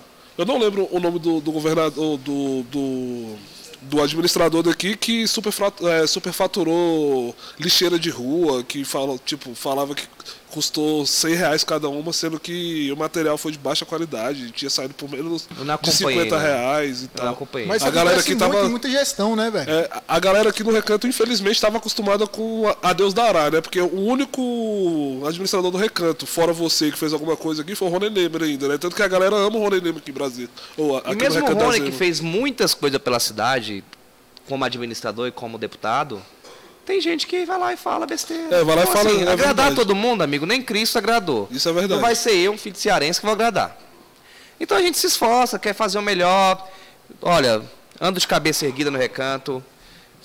Sei que eu poderia ter feito, gostaria de ter feito muito mais, na verdade. Infelizmente as condições não foram necessárias, suficientes. Mas assim, que faltou esforço, não faltou. A gente essa, pega essa potiguar. Trocamos asfalto, a potiguar quase todo, colocamos iluminação de LED. Ah, mas quem mandou o dinheiro foi fulano tal, não sei o quê. Cara, a gente fez a gestão, a gente correu atrás. Não é só a administração ou só o administrador que faz as coisas. É um conjunto, mas quando não se tem alguém para falar assim, vamos correr atrás. Para esse teu espaço aqui acontecer, drama, se tu não falar assim, cara, não vai ser fácil não, mas eu vou, vou correr atrás, vou fazer acontecer. Não sai, cara, não sai. Então, assim, não sou melhor nem pior do que ninguém. E eu coloco todos os dias na minha cabeça, falo assim, eu fiz o meu melhor dentro das condições que eu tinha. Sim. Dalvan, teve, tu falou de títulos aí que conquistou aí na à frente da administração do Recanto. Ganhei mais título que o Vasco, amigo. Vou te falar. Certeza. Teve mais um título que tá lá, que eu, que eu dei uma bisurada no teu Instagram lá. É Embaixador da Paz. Ah, não, isso é um projeto a par administração. Conta isso aí para mim. Pra Embaixador da. Paz é uma instituição, a UPF, Federação para a Paz Mundial, presente em 197 pa países. É uma instituição que tem cadeira, cadeira cativa no Conselho da ONU. Então é uma instituição muito forte, eles fazem muita movimentação. E a premissa dessa instituição é ter políticas públicas, ter políticas públicas não, iniciativas, né, voltadas ao fortalecimento da família. Eles pensam, nós pensamos, na verdade, em uma sociedade forte. E uma sociedade forte é formada de uma família forte. É a principal célula da comunidade. Então, a UPF, que é essa embaixada, é, Federação para a Paz Mundial, o principal engajamento dele é promover a paz, com certeza, mas através do fortalecimento da família. E aí, que em Brasília tem alguns representantes, eles acompanharam o meu trabalho e me fizeram esse convite. Tanto é que eu ia viajar para a Coreia agora, no início do ano, primeira vez que eu ia viajar. Só Comer pastel de flango. O lugar mais longe que eu tinha ido na minha vida é no Ceará, eu ia para a Coreia, olha só a loucura. Aí foi quando teve de novo aquele surto de. de, de Mas tem que saber qual a Coreia, né? Mas mano? tu ia para do norte ou vai para do sul? Então, é, né? Assim... cara, que lá é pro negócio lá do King Jong Não, vai pro King Jong lá. Comer Talvez pastel de volte. frango. É, meu amigo, lá é Mas assim, é... e a ideia dessa instituição é essa: promover a paz. Então, ser embaixador da paz é isso, pessoas que têm esse compromisso de ver o bem comum, entendeu? E principalmente lá tem uma parada muito séria que é a questão do combate à corrupção, entendeu? E é algo que, assim, eu sou totalmente apaixonado. Porque, assim, é o principal câncer que nós temos, cara. Isso é. Gastar dinheiro público, eu vejo uns políticos com a resenha, ah, eu economizei tanto, não sei o quê. Pelo amor de Deus, cara. Gasta o dinheiro, não tem problema não. A gente quer que gaste de forma adequada. Gastar dinheiro público não é o problema. É gastar certo. É isso que a gente fica aqui do outro lado esperando. Porque o cara fala assim, não, mas eu economizei não sei quantos milhões no meu mandato, não sei o que, não sei o que. Cara, executa o recurso. A gente já paga o imposto, não é isso? Então a gente só quer o quê? Que ele volte em benefício para a gente, para nossa família. Dalvan, agora vamos para a área política agora, né? Pré-candidato a deputado distrital. Qual é a visão do Carlos Dalvan hoje em relação à política de hoje, nessa luta aí, nessa correria política agora? Amigo, loucura total, viu? É... a minha, vou começar fazendo esse comparativo. A minha campanha de 2018 foi algo assim muito empírico, eu não tinha noção de onde eu estava. Eu não sabia de onde o fogo, o fogo cruzado que eu estava. Disputar contra o cara que vai gastar 2, 3, 4, 5 milhões. Disputar contra o cara que tem 3 mil funcionários. Disputar contra o cara que tem, sei lá, uma força dentro da igreja, dentro de um segmento. E por aí vai. A minha força é o quê? É a comunidade. É o amigo do amigo do amigo do amigo e vai fazendo essa corrente do bem. Vai ser muito difícil mais uma vez, Rana. Só que hoje eu me sinto muito mais preparado. Hoje eu tenho um discurso. As pessoas viram o trabalho que a gente fez e a seriedade que a gente fez. Por mais que tenha um ou outro que fale besteira, mas se a pessoa for a fundo e se tiver alguma dúvida, me liga. Carlos, fiquei sabendo disso. Pode me ligar, meu telefone é público. Eu fui o único administrador que deixou o telefone lá estampado nas redes sociais. Eu fui um dos poucos candidatos a deputados em 2018 que tinha o telefone estampado no material. É o mesmo está aqui, ó. 8472 7071. Então, assim, não vai ser fácil novamente, Drama. Os concorrentes são pesados. São caras que têm estrutura muito maior que a minha. Só que se o cara vai gastar 10 vezes mais que eu, eu vou trabalhar 10 vezes mais que ele. E eu já trabalhei. Vai ser difícil ele tomar esse tempo meu. Se ele acordar às 6 horas da manhã, nós vamos acordar às 5. Se ele chegar em casa às 11 da noite, nós vamos chegar às 1 da manhã. E essa é a premissa do nosso projeto, trabalhar muito. Mas eu estou muito confiante, a gente se preparou, fez um planejamento, semeamos. É aquele lá de cima que manda a chuva para colher. E as, as propostas, Dalvan, comparado àquela época e agora, ah, os desafios mudaram, as propostas mudaram, como é que está hoje? Eu diria, eu diria que hoje eu estou muito mais certo do que eu quero na política. Eu quero fazer, fortalecer um trabalho dentro de uma comunidade, para que esse trabalho vire referência e modelo. Eu quero dar protagonismo ao cidadão. Porque assim, o que o político fala? Não, eu tenho um projeto, eu tenho uma lei, eu tenho não sei o quê. Infelizmente, a maioria das leis que a galera propõe na Câmara não são aprovadas. Até está tendo várias matérias falando sobre isso. Saiu um agora aí, ó. o cara queria aprovar qual era o ponto sol mais bonito de Brasília. Se era no Lago Sul, Lago Norte, se era no Recanto. Tu acredita nisso, velho? Eu vi sim, eles falaram que era o da Ermida do Bosco. Que é claro, lá do Zico, né, velho? Do Recanto não é bonito. Né? Exatamente. Ah. Não vai estar nesse mérito aí porque dá bel. Então não crie leis assim. Então, não assim, crie leis assim. Então, assim, o político com essa ideia, eu vou criar uma lei para isso, uma lei para aquilo. Mas nós, porque eu sou muito assim mais eleitor do que político, que candidato. E talvez seja um diferencial que eu tenha, Drama, Sim. de pensar mais como eleitor. Nós não queremos o blá blá blá, nós queremos efetividade. E efetividade, às vezes, no nosso dia a dia, é ter um político que a gente possa falar assim, cara, eu votei no fulano de tal e quando eu precisei dele, eu liguei para ele e o bicho falou comigo. Ele me respondeu, ele me deu um retorno. Talvez seja isso que seja o meu diferencial. Porque, ah, mas tu está falando isso agora, daqui a pouco, se tu for eleito, tu vai esquecer. É muito simples, eu acabei de falar. Acabei de falar. Só o tempo vai dizer quem eu sou. Mas se eu mudar a minha linha de raciocínio que eu tenho hoje, de dar a atenção que o povo merece, daqui quatro anos eu tenho um paredão de novo. E da mesma forma que eu não posso ser eliminado hoje, daqui quatro anos eu posso ser eliminado. Entendeu? O povo tem o um poder, cara. Isso é fato. Só que às vezes usa de uma forma meio fraca, mas está melhorando muito. Mas, mas então, como... assim, o que a gente quer dar é protagonizar as pessoas. Se você tem uma ideia brilhante, às vezes você não consegue essa ideia brilhante chegar ao lugar certo. E eu quero te escutar, vamos botar em prática, vamos trabalhar para isso. Ah, mas eu tenho que sair daqui na Câmara Legislativa. Nós temos um projeto que é ter, se Deus nos abençoar, um gabinete itinerante uma van plotada com a estrutura. Vamos parar aqui na 405, vamos parar lá nas 800, vamos parar lá no sudoeste, vamos parar no Itapu, vamos parar onde for preciso, aonde formos demandados. Nós vamos estar onde o cidadão quer que a gente esteja. Porque eu acho que é isso o maior papel de um político hoje. É dar protagonismo ao cidadão, dar voz a gente aqui embaixo. A gente às vezes tem projetos maravilhosos, ideias maravilhosas, vamos fazer isso, vamos fazer aquilo outro. Mas às vezes não chega no lugar certo. Porque o nosso político só aparece de quatro em quatro anos, na hora do oba-oba de pedir voto, de pegar a menina no colo, de falar que estamos juntos. Comer pastel. Comer pastel, pastel. na feira. Pastel é bom, cara. Mas... Entrando nesse quesito aí, é, a, a, população tem que, tem que aprender que é os políticos que trabalham pra gente, não o contrário, né? É isso. O, só que, por exemplo, né? Vamos, vamos supor, eu voto, eu voto em você, né, é, você faz um, o discurso bonitão lá e tal, aí, aí, você fala que vai ajudar e tal, você não faz. Aí a galera mesmo assim te reelege. Eles não cobram o que vocês não fez. Ele vai lá e volta e você não, novamente. E, e não acompanham, né, Léo? Exatamente. Estudar o, convida o convidado, ó, estudar o, o candidato, é, pô. Saber pra... a história do cara, né, velho? Exatamente. Para mim, para mim não fez, não deveria reeleger, porque aí você dá a brecha para outra pessoa entrar para para ver se ela vai fazer as coisas e tudo mais. Só Na verdade, mano, eu acho só que, lá que a galera sugando, pô. Na verdade, para mim, eu, eu acho que você vai fazer um um concurso público, tu tem que ter lá um mínimo de, de, de estudo, requisito. Pro cara se candidatar não tem, velho. O mínimo, o cara só saber ler e escrever, o cara pode se candidatar. É e eu acho isso uma falha gigantesca. Por quê? Porque a gente traz pessoas despreparadas, pô. É, e só colocando o um dedo aqui, eu falei você, mas eu não tô falando que você faz um discurso bonito e não faz, não, tá? Só foi um exemplo que eu Não, sim, aí eu é falo assim, galera da live aqui. bonito no... eu sei fazer ainda, cara. Aí o cara... Eu nem me senti contemplado aí na fala.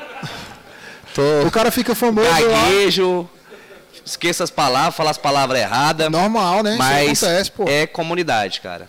E assim, é falando de coração. É o que eu sinto, Tudema. Porque às vezes as pessoas falam assim, poxa, esse cara deve ficar aí nessa malandragem aí, não sei o que, não sei o que.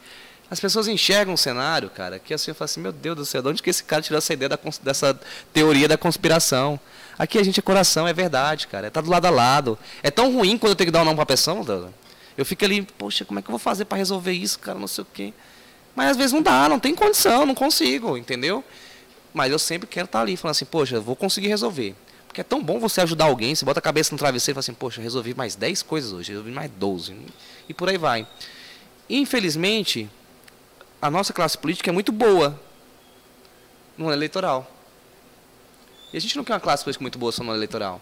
Nós passamos dois anos de pandemia, Drama, aqui. Foi dois, anos que eu não vi um pé de política aqui no Recanto das Emas. Eu não vi, Léo, nenhum pé de político no Recanto das Emas nos últimos dois anos aqui no Recanto das Emas de, de pandemia. Um ou outro veio aqui fazia uma. Eles talvez estivessem preservando a família deles, né? Com medo de ser contaminado pelo Covid. E nós estávamos aqui na cara tapa, correndo atrás, corria atrás de uma parceria para conseguir uma cesta básica. Porque tinha gente passando fome, não era para comprar o voto de ninguém, não. Nem nem um momento eleitoral, três anos atrás isso. Dois anos atrás. A gente correu atrás de conseguir álcool em gel para doar para as famílias mais necessitadas, de máscara, de organizar é, testagem de Covid, de organizar a vacinação. Nós estávamos aqui dando aquela tapa. Aí hoje só quem vale é os caras que vêm de fora? Só porque eu não consegui fazer na praça do cara, porque eu não tinha o dinheiro para fazer o recurso, a reforma, eu não, eu não presto? É isso que me entristece às vezes no meio político. A gente esteve aqui, cara, lado a lado, brigando junto com essa galera. Agora o cara que vem de fora agora, com seu carrão, com um monte de assessor, tirando foto, tudo quanto é jeito, aquela loucura toda, falando que pode deixar o currículo comigo que eu vou resolver. Olha, nós vamos resolver essa praça aí, isso agora. Cara, a gente tem que cair a real, cara. A gente tem que parar de ser bobo, de ser enganado. E eu me entristeço muito, eu, eu, eu chamo isso de um estrupo coletivo. Vem aqui, nos usa e depois some, cara.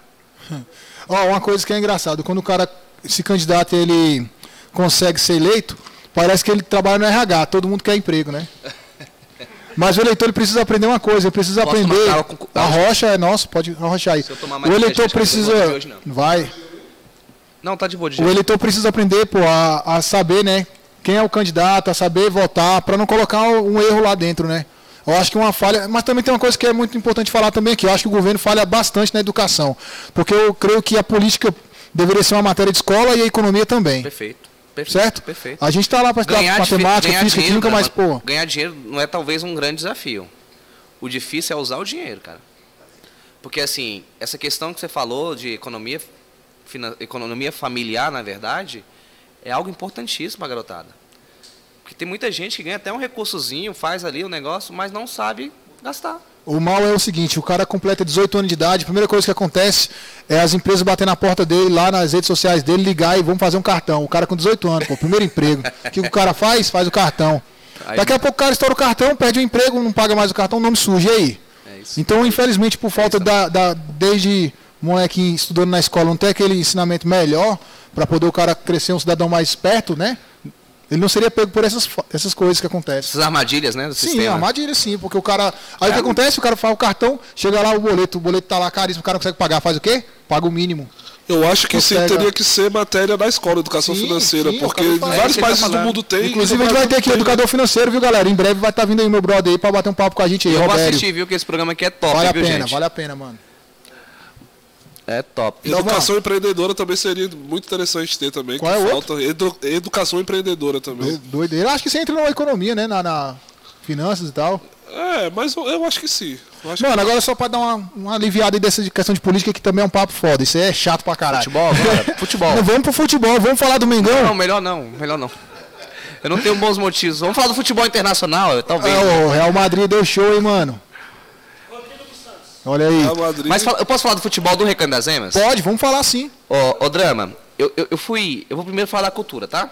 Vamos falar da cultura. Importantíssimo, rapaziada, da cultura que estiver é. assistindo aí, quem for assistir depois aí. Beleza. E esse não chegou pergunta, não? Do pessoal aí da galera? Já não vamos chamar as perguntas aí. Fechou. Eu ia falar contigo agora sobre o que, que o Dalvan faz fora do trabalho político. O Dalvan fala o que não, da deixa vida? Eu falar do... Ouve o quê? Curte o quê? Deixa eu falar da cultura, que aí fala aí da cultura, que, que eu vou entrar no esporte, depois tá ali, você se fala... pudesse dar, tacar a pedra, tá Inclusive tem uma pergunta sobre, sobre a cultura. Olha, deixa ele falar um pouquinho aí, Beleza. puxa a pergunta. Beleza. Eu, eu, falei, eu lembrei do esporte, lembrei da cultura. Porque assim, Beleza, uma das maiores críticas da nossa gestão foi com relação à cultura. E aí a gente vai fazendo assim uma recapitulação. 2019, nós fizemos o evento aniversário da cidade, que foi lá na feira. Eu tentei levar para a feira, Drama, porque ali são empreendedores que estão esquecidos. Tentar revitalizar a feira, no caso. Ali, Aí a gente uma... tentou levar o evento para lá, para as pessoas irem vendo que a feira está funcionando. A gente fez uma revitalização ali no meio do mutirão, e limpa dali, pinta de lá, consegue a tinta com, com o empresário, e faz aquele mutirão, e demos uma melhorada. Levamos a feira lá, os feirantes ficaram felizes, cara.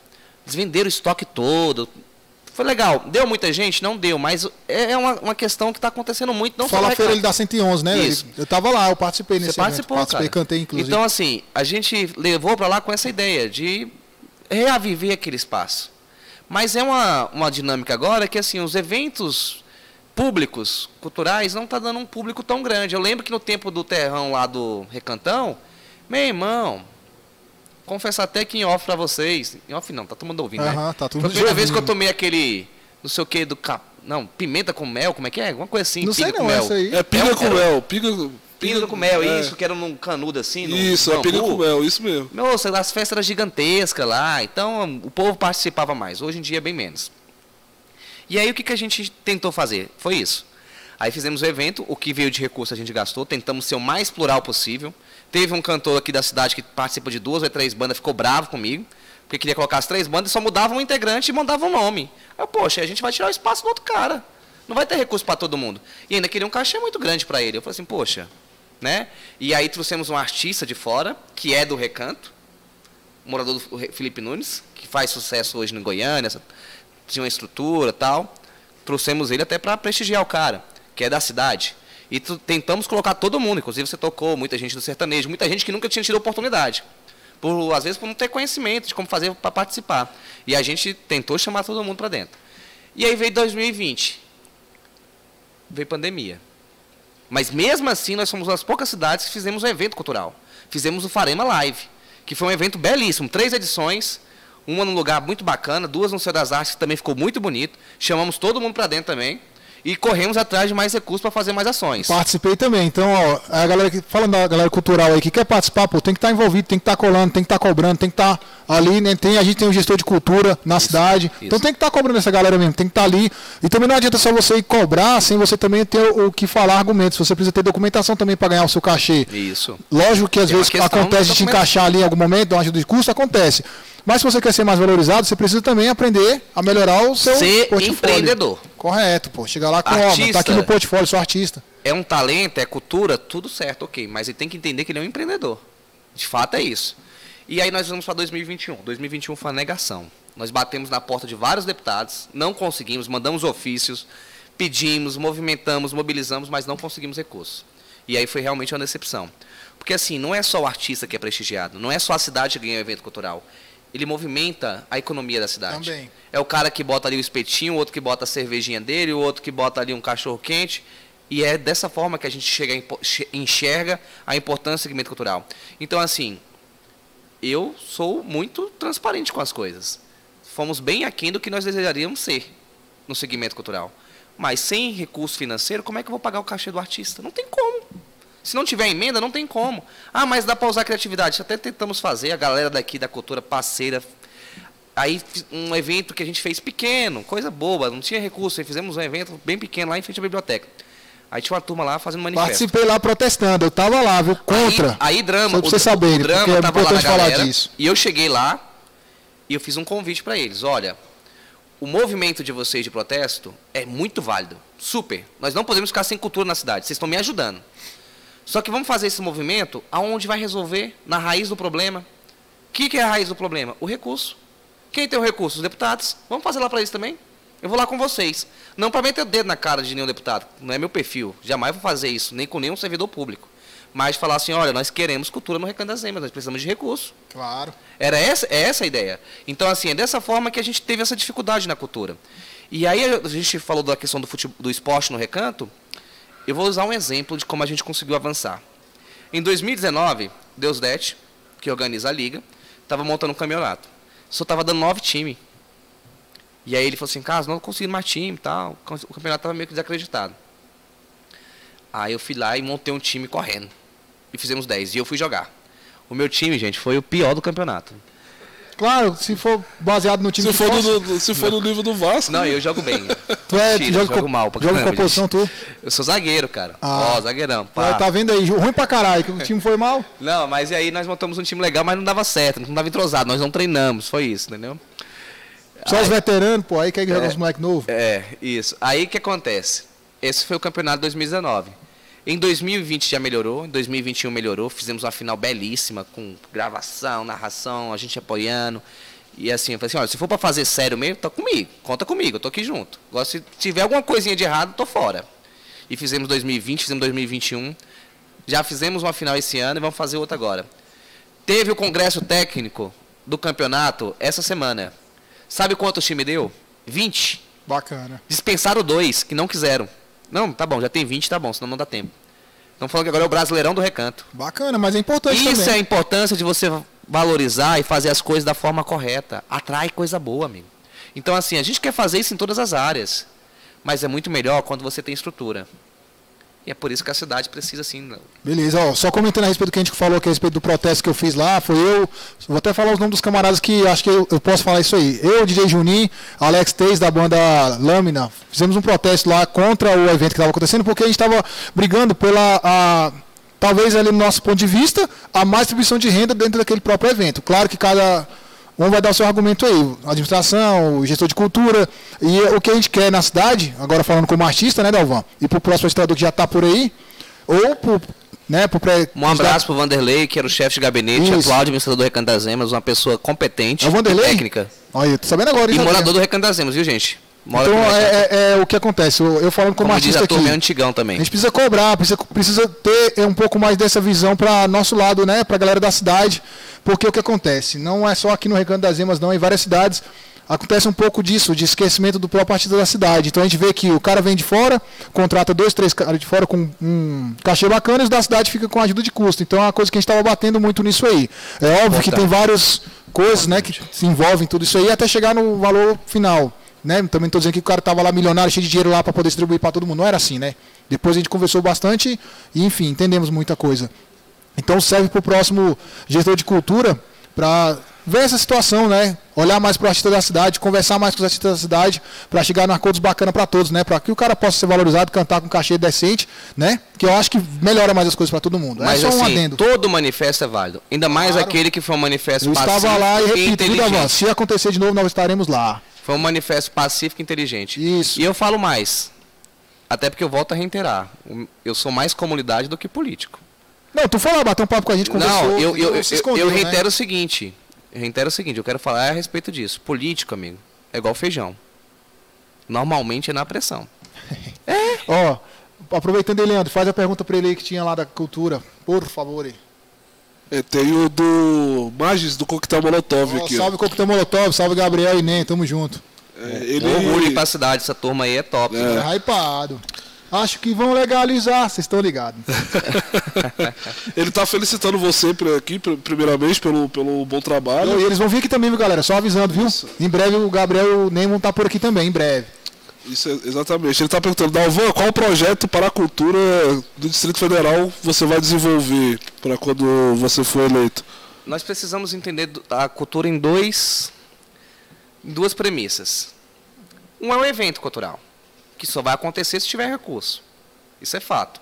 E um deputado pode ajudar sim na destinação de recursos. A gente espera isso aí. Né? Isso é um fato.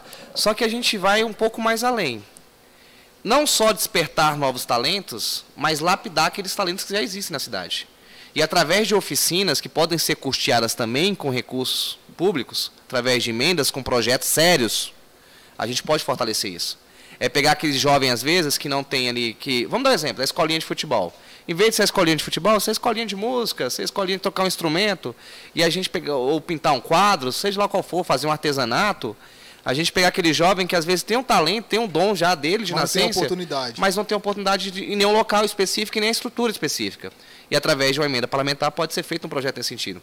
E aquele que já está ali no meio termo, de ele ser lapidado. Vou dar um exemplo do artista. Nós tínhamos aqui uma, uma questão de uma carreta, lembra? Da Sim. carreta que vinha de fazer o estúdio, do cara gravar, tudo mais. Um projeto legal. Não sei como é que foi feito. Se foi feito da forma certa ou errada, que eu não vou estar nesse mérito. Mas que é uma ideia boa, sim. sim. Eu participei também da carreta. Sim, sim. Então, assim. Acho que era a carreta da juventude. Respondendo aí aos nossos amigos, eu acho que essas são formas de a gente ajudar. Só que, assim, eu confesso para vocês que eu não sei é de tudo. Eu gosto de escutar. Caso eu tenho uma ideia bacana, vamos fortalecer a cultura com isso. Então, talvez é, esse seja o grande diferencial nosso, de querer escutar. Porque política adora falar, mas escutar não é, não é muita praia da galera.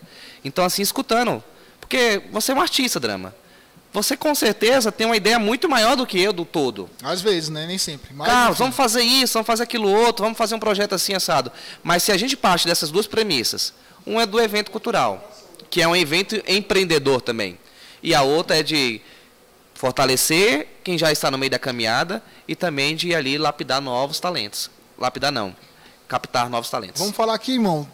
Tá no teu dia a dia aí, o cara não tá envolvido com política, não tá na administração, não tá, tá em casa, curte o quê, mano? Forró, já rap, te, trap? Eu já até esqueci do que eu fazia, meu amigo. Faz tanto tempo que eu não faço outra coisa que não seja de política, gente. É só Mas quando tem um tempinho pra Mas olha só, eu sou, sou de minhas raízes nordestinas, eu adoro forró. Adoro forrozinho. É, sertanejo, pagodinho. Mas hoje eu escuto é tudo, amigo. Escuta é tudo. Tem hip hop bacana, tem rock bacana. Mas tu não tá falando isso aqui pra agradar o eleitor, não, né, Dalvão? Porque não, tem a... cara, mas eu escuto, sabe por que eu escuto? Porque assim, hip hop eu não, não, não, não, curtia muito, mas depois que saiu esse menino aqui de Brasília, o Hungria, eu achei o máximo. As músicas dele eu me amarro, aí fui enxergando outros. Ele que me abriu as portas, entendeu? Sim. E aí no tempo de escola, nós tínhamos aqui o Jamaica, que era bem conhecido, é aquela música.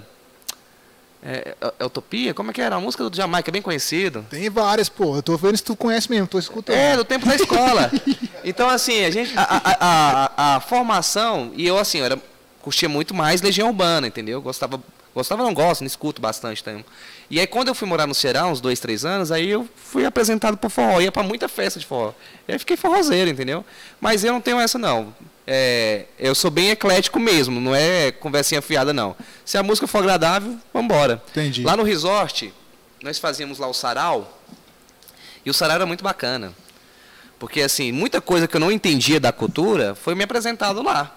O que, que era o sarau no resort? Os meninos do, do sarau, né, do, do coletivo lá, chegou e falou assim, cara, a gente está precisando de espaço, e não sei o quê, com a estrutura, com tomada. Eu falei assim, cara, faz lá no bar faz lá no bar e fizeram. Olha, eu fui, assim, eu fui muito transparente. Ó, minha segunda-feira é fraca. Eu posso ceder a segunda-feira para vocês, que aí vocês. Aí fizemos a segunda cultural no resort, que era o sarau da galera desse coletivo lá. E aí foi uma galera, levou tanta coisa diferente para lá, que eu fui falando assim, poxa, é muito mais do que eu imaginava. E eu sou muito transparente com isso, eu não entendia muito bem. E aí quando eu vi a galera lá do P da batalha, tal, a batalha sagrada e fazendo lá, eu, caraca, que top! E aí veio um maluco lá recitar um poema, eu, caramba! E aí que eu fui entendendo que o negócio é muito mais amplo que um segmento cultural, que um segmento musical. É muito mais amplo. E o recanto tem muito, velho. Eu vou falar pra vocês, galera, que tem muito, não é só no rap, não, cara. Cara, tinha noite tem lá muito que artista tinha 25 no recanto. apresentação. Tem cara. muito artista no recanto, muitos Um recitava mesmo. um poema, o outro fazia uma dança. Tinha uma menina que a mãe dela, ela, até esqueci o nome dela. A minha dançava pra caramba, cara. Uma música lá muito bacana, um negócio diferente. Então, assim, de escutar mesmo, amigo, normalmente é um forrozinho mesmo. E os filmes? Gosta de que tipo de filme, mano? Eu só não gosto de série, cara. Aquele negócio de série ali, não sei quem inventou aquilo ali, não. Nunca termina, cara. Eu vou sair fora, rapaziada. Não. Cara, não gosto de série, pô. Não gosto mesmo, não. Não tenho paciência. É mesmo? eu, não gosto de série, eu não gosto de série que não tem fim. Tipo assim, é, não lançou logo toda completa. Ele fica esperando, aí eu não, não assisto, não. não é isso, é isso. Agora, se lançar a série completinha, eu assisto toda. Não, mas eu não tenho tempo, cara. Leandro tem tempo pra isso, né, Leandro? Tu assiste a série eu, com 300 capítulos. Eu, eu maratono muito de série. Aí, ó. Não, eu não tenho tempo pra assistir E eu já quero saber logo o final, que eu sou um pouco ansioso, né? Confesso. Aí a série eu fico ali, tinha uma. É porque eu sou ruim de nome, esqueçam. Não sei o que House, que era da, da, da política lá nos Estados Unidos lá. Dr. House? Não. Não, é House of Cards. Ah. É isso House nome, até pra falar, eu sou House of Cards? É. é. Ela é muito Casa das top. Cartas, é isso? Isso. Seu bom do inglês, hein? Ah, ah tá vendo? Tá. O cara é bom. Casa de cartas, na verdade. Isso. É a política pura, os bastidores. Eu tava achando top. Só que não acabava, eu, ah, larguei de mão. Aí pronto, nunca mais assisti série. Tem uma outra que é o Agora, The filme eu também, gosto. Que é dessa pegada. The Office também é a, as, É, é, também, também. Agora eu gosto de filme. Comédia brasileira, me amarro. Acho muito bacana. É um filmezinho de ação ali. Entendeu? Filme de ação tá mentiroso pra caramba. E assim, eu adoro, eu gosto de assistir filme com minha filha, só que eu sempre durmo, né? Ela fala. Aí eu boto aqueles filmes, mas. Tá ficando velho, pô, tá é, dormindo no filme, pô. É, cara, da metade do filme faz muito tempo que eu não termino um filme, cara. É cansaço, né, diário. Leandro, tem mais pergunta pra ele aí, mano, velho? Tem, tem mais um, tem mais um aqui, ó. É do Vinícius essa, do, do nosso brother ali. Ele está perguntando o seguinte, né? Tendo em vista a constante desvalorização no estudo que o Brasil vem sofrendo, qual o seu projeto para é, incentivar o estudo no DF? O estudo? Então, a questão do estudo é um pouco o... mais complexo, né? A, grade... Mas tu pode trazer um tipo de proposta. Não, sim, né? claro. A grade curricular quem define é o MEC. Um deputado de tal não vai falar que vai fazer isso, aquilo, Mas outro. ele tem força para poder tentar mudar alguma coisa no MEC, o deputado? Alguma, amigo. Ele pode fazer uma proposta como qualquer um cidadão. Isso é fato. Qualquer um de nós tem Mas eu falo assim, se os deputados se juntarem para fazer algum tipo de proposta para o MEC... Se for um deputado federal, ser... sim. Ah, deputado bom, cital, saber, não. Bom saber, entendeu? Bom saber. Mas o deputado cital, com a força de qualquer cidadão, de fazer uma, uma ouvidoria, fazer uma proposta, uma apresentação, propor uma audiência pública, tudo isso é, são ferramentas comuns, né, por assim falar. É, o que de fato um político pode fortalecer é isso, na questão da reforma, nos no deputado estadual, na verdade, tá, gente? É fortalecer o espaço público ali da escola, a reforma, a, a cobertura da quadra. Tanto é que nesses últimos três anos, não mérito meu, é, é, é todo um todo. O Recanto das Emas, todas as escolas passaram por reformas. Hoje mesmo o governador esteve aqui na cidade fazendo a inauguração de uma, de uma cobertura de uma quadra histórica do Recanto, que é o Colégio 111 Aquela quadra lá, muita gente tem a testa queimada que não tinha. E agora não. Estudei lá no 111, uma escola bacana mesmo. E não tinha quadra coberta quando você estudou. Pulava né? o muro, parceiro. Ixi. Dava trabalho, velho. Maus exemplos aqui. Corta isso aí, viu? Eu, eu fiz isso, mas não faço mais, né, rapaziada? Parei, faz, terminei os estudos e não aconselho mais, né? ninguém. Primeiro que todo mundo que pulava o muro do 111 cortava a mão. Isso era real. Que tinha um negócio lá, ninguém sabia, que só sabia quando pulava. Mas então... rebocaram o número agora. Aí eu parei, mas eu terminei meus estudos, viu? Terminei Tá Mas não façam isso mais, não, nem façam isso. Galera. E você jogava bola na quadra descoberta. Né? Jogava né? descoberta. Agora né? não, a turma agora na escola. Nossa sacanagem, pô. Então, assim, ele pode ajudar nessa isso. estrutura, mas assim, no que diz respeito à educação de fato, que é a principal alicerce de uma sociedade mais forte, é, mudan as mudanças necessárias, vem se tendo algumas mudanças, né? Vamos ver se as consequências vão ser positivas. Mas o que a gente falou aqui da questão da educação financeira, domiciliar, é, domiciliar educação doméstica mesmo, Sim. financeira, é, a questão do, da, da mobilização, não, motivação. Ativar Sim. o empreendedorismo. Talvez eu pulava o muro porque não tinha motivação na escola. Isso. Talvez a quadra não era coberta, não era melhor, não era. Então, não, mas para além disso. Fatores, não era é, atrativo. Eu, eu, vou, eu, vou, dar um exemplo aqui de uma enquete que eu fiz aleatória no meu Instagram. O, o, meu público do Instagram não vai falar a realidade do que é a realidade da sociedade. Não, claro, é só, um... é só uma, uma pequena célula ali. Mas eu fiz lá a seguinte pergunta: se você pudesse escolher, você, tem alguém buscando lá fora. Você preferia, preferiria trabalhar no privado ou no público? Você preferiria trabalhar no privado ou no público? 80% falou no público. No público? 80% no público. É, porque é servidor público, ah, né, é, então, passaram é Brasil é, é Isso, em concurso público. E 20% no privado. Aí a gente volta para aquela história do começo, da importância do empreendedor. Só que hoje, nas escolas, nós não somos preparados para ter essa mentalidade empreendedora. Não, isso que eu falei. e tem. aí a gente vive naquele mundinho de quê? Mundinho não, desculpa, porque tem muita gente que se dedica a isso. Não é um mundinho, é, um, é uma opção de vida. Claro. Perdão. Mas a maioria das pessoas vivem naquele, naquela opção de vida de quê? Vou estudar, vou me formar, vou depois pagar um cursinho, um cursinho, um cursinho para concurso e passar no concurso. Mas talvez, avó, é porque é uma válvula de escape, né, velho? Mas infelizmente, público... amigo, hoje o Estado não tem espaço para absorver todo mundo. Não, a máquina está tá inchada, a, né? A máquina está inchada, perfeito, drama. Então a gente tem que ativar o empreendedorismo nas pessoas. Mostrar para as pessoas que o empreendedorismo é um lugar onde a riqueza é muito maior. Esses dias eu estava um amigo me contando a história do Trump é, da, e da irmã dele, salvo engano. Acho que é do Trump mesmo.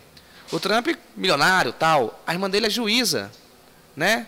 Mas a renda de um para o outro é totalmente diferente. Então, o, o, o Trump, muito mais grana, né? Então, assim, o empreendedorismo ele pode potencializar isso. E aí eu vejo muita gente falando assim, ah, tá entrando na política para enriquecer. Amigo, se eu quisesse enriquecer, eu estaria com meus botecos, vendendo cerveja pro povo. Abria mais um, abria mais outro, abria mais outro. Na política eu quero servir, eu quero ajudar, eu quero fortalecer, deixar um legado de boas ações. Falar assim, poxa, Carlos Davão foi uma pessoa do bem. Fez isso, isso e isso. E seria muita burrice da minha parte, Drama. Com 34 anos, com a vida aí pra frente aí gigantesca, fazer merda, cara, fazer besteira. Então a gente quer trabalhar. Então assim, precisamos mudar algumas situações no ambiente acadêmico, na formação dos nossos alunos, da nossa futura sociedade, sim. Mas esses dois pontos, de ativar o empreendedorismo, descobrir o talento que essa pessoa tem na escola e preparando ela para a vida, que já tem algo já sendo feito nesse sentido. E a gente fica muito feliz com isso. E a forma de como a pessoa pode ter uma educação financeira é muito importante. Porque assim, não adianta só ganhar dinheiro se você não sabe gastar. Também tem. E esse é o grande problema nosso hoje. As pessoas não sabem gastar. Mas eu, falando do empreendedorismo, né, uma coisa que é muito complexa para todo mundo que abre uma empresa, né, o Dalvan, é a amarração em tantos impostos. O cara, como vida pessoal, sem estar tá no, sendo dono de uma empresa, o cara já paga tanto imposto. Quando o cara se torna dono de empresa, aí que o cara tá ferrado, meu amigo. Aí que é imposto em cima de imposto. Então acho que também tem que partir desse princípio que tem que diminuir o tanto de imposto para o cara que é empresário, para ele poder contratar mais, para ele poder comprar mais insumos para a própria empresa dele. Eu acho que o cara acaba se enrolando, eu ia falar outra palavra mais feia, mas acaba se enrolando mais quando ele monta uma empresa e o próprio Estado não dá para ele uma condição melhor para ele continuar aquela empresa e crescer mais na empresa. É isso. A gente tem que pensar em soluções sustentáveis, até porque o Estado precisa arrecadar também, isso é fato, mas aonde o empresário ele não fique sufocado, aonde ele não precisa matar 10 milhões por dia. Se deixar é. só 5 para ele, talvez ele dê conta. Mas se você der 10, ele não vai ter facilidade. Eu falo isso é, porque eu sou um comerciante. E eu sei o quanto é difícil, cara. Você sobreviver. Ah, eu tenho uma reclamação pra fazer. Eu fui lá no, no barzinho dele lá em a cima ali. Não, a sinuca tava tudo ocupada lá, porra. Oxe, mano, são quantas sinucas lá que eu. Porra, bicho, eu fiquei bolado. Vamos resolver isso. Vamos botar a Recanto das Emas precisa de mais sinucas. aí, vamos botar no nosso projeto de governo aí. Tem mais, tem mais perguntas aí, meu jovem?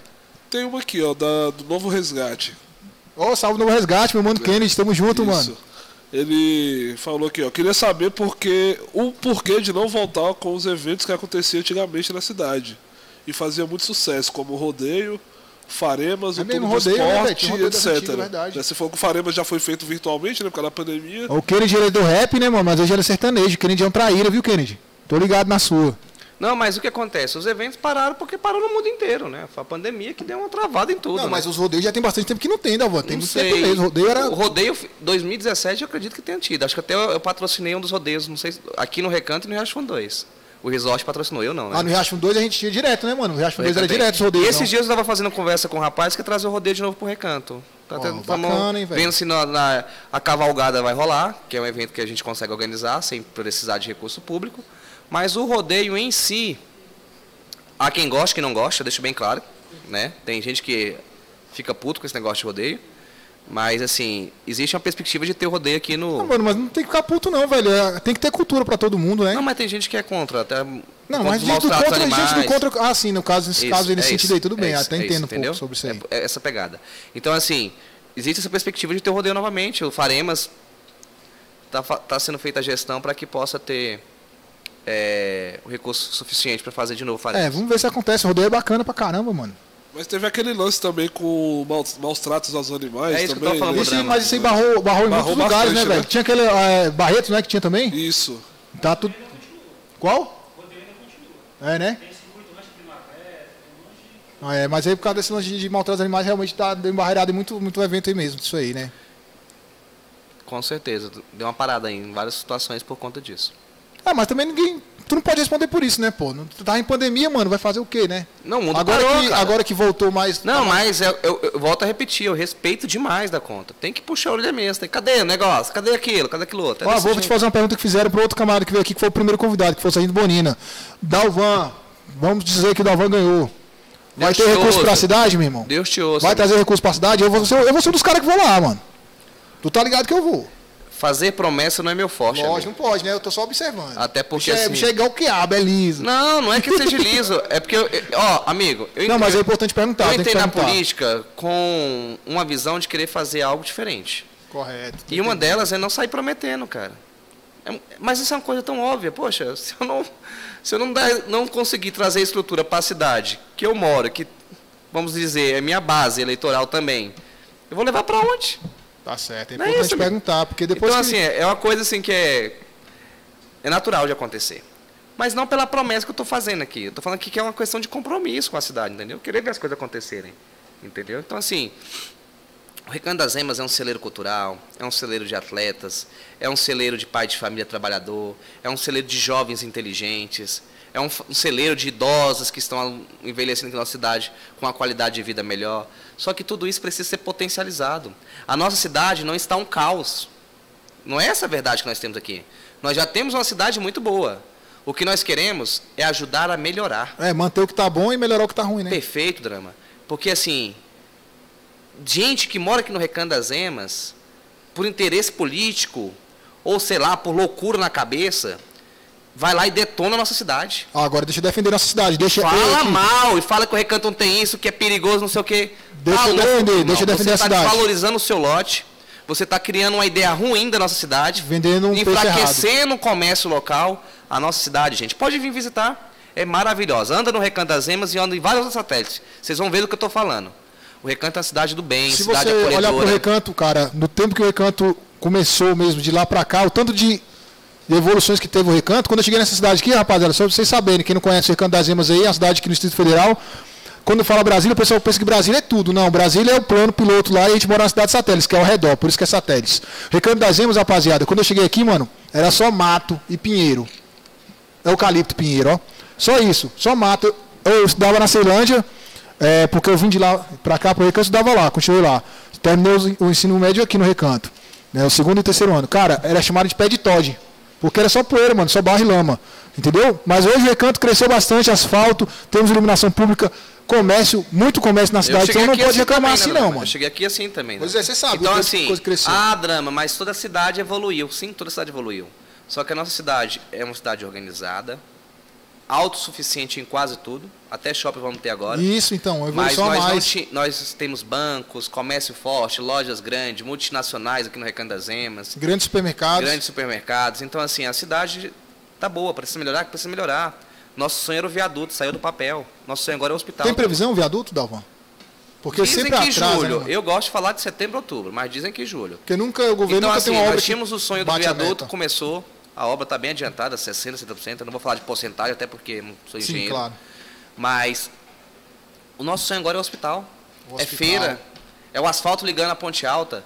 Eu não estou falando de promessa, estou falando de um sonho Sim, de um morador claro. da cidade. Lembrando que não é só hospital, né, Dalvan? Também precisa de médico. Não adianta ter a é estrutura é de hospital paredes, sem né, médico. Né, amigo?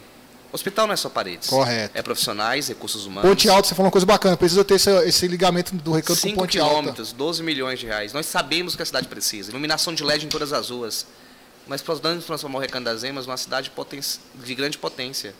E quando a cidade cresce, a tua família vai ter uma casa que ela é mais bem valorizada. Então, você que é individualista, que só pensa em você, tá aí, ó. O teu imóvel vai valorizar também. Isso mesmo, a cidade cresce, o imóvel valoriza também. É isso.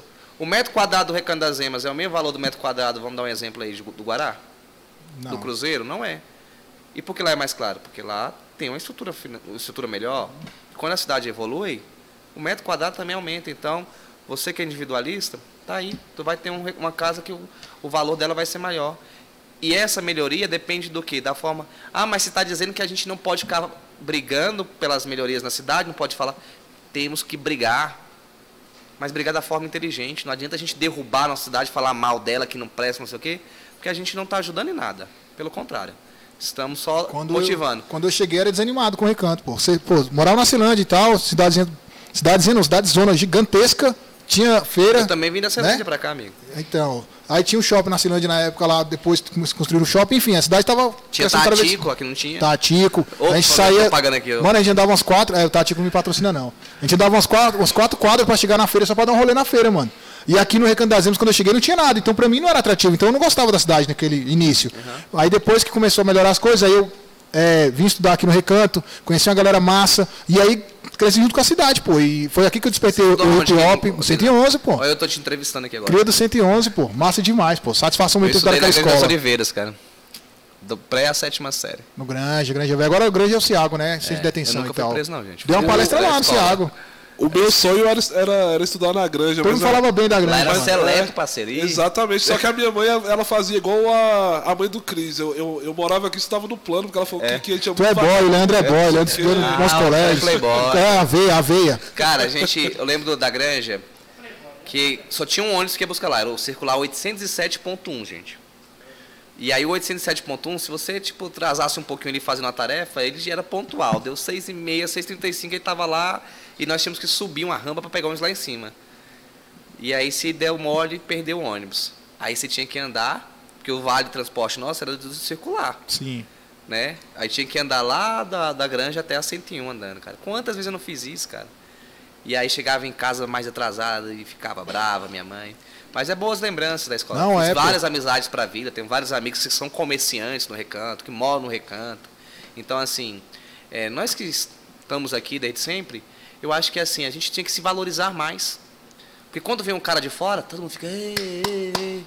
E quando o cara é daqui, que é raiz, que é da dificuldade, porque é muito fácil. Você vem trabalhar aqui no final de semana, você está lá na sua cidade. Ah, a parte boa do cara você ser daqui. Você não vive a noite daqui, não vive o final de semana daqui. A parte boa do cara ser daqui é essa convivência, de conhecer, de saber que o cara é daqui. Então, assim. Poder cobrar porque está mais próximo. A gente tem que se valorizar mais, porque a gente tem a mesma dor, drama. Às vezes um ou outro tem uma condiçãozinha um pouco melhor, mas é a mesma dor que a gente tem, a gente sabe de onde a gente veio. Eu seria muito mau caráter, sabendo como é que é a realidade da minha cidade, não lutar para mudar ela. Se eu tivesse a oportunidade, a ferramenta para mudar. Entendeu? Então, assim, por que não valorizar?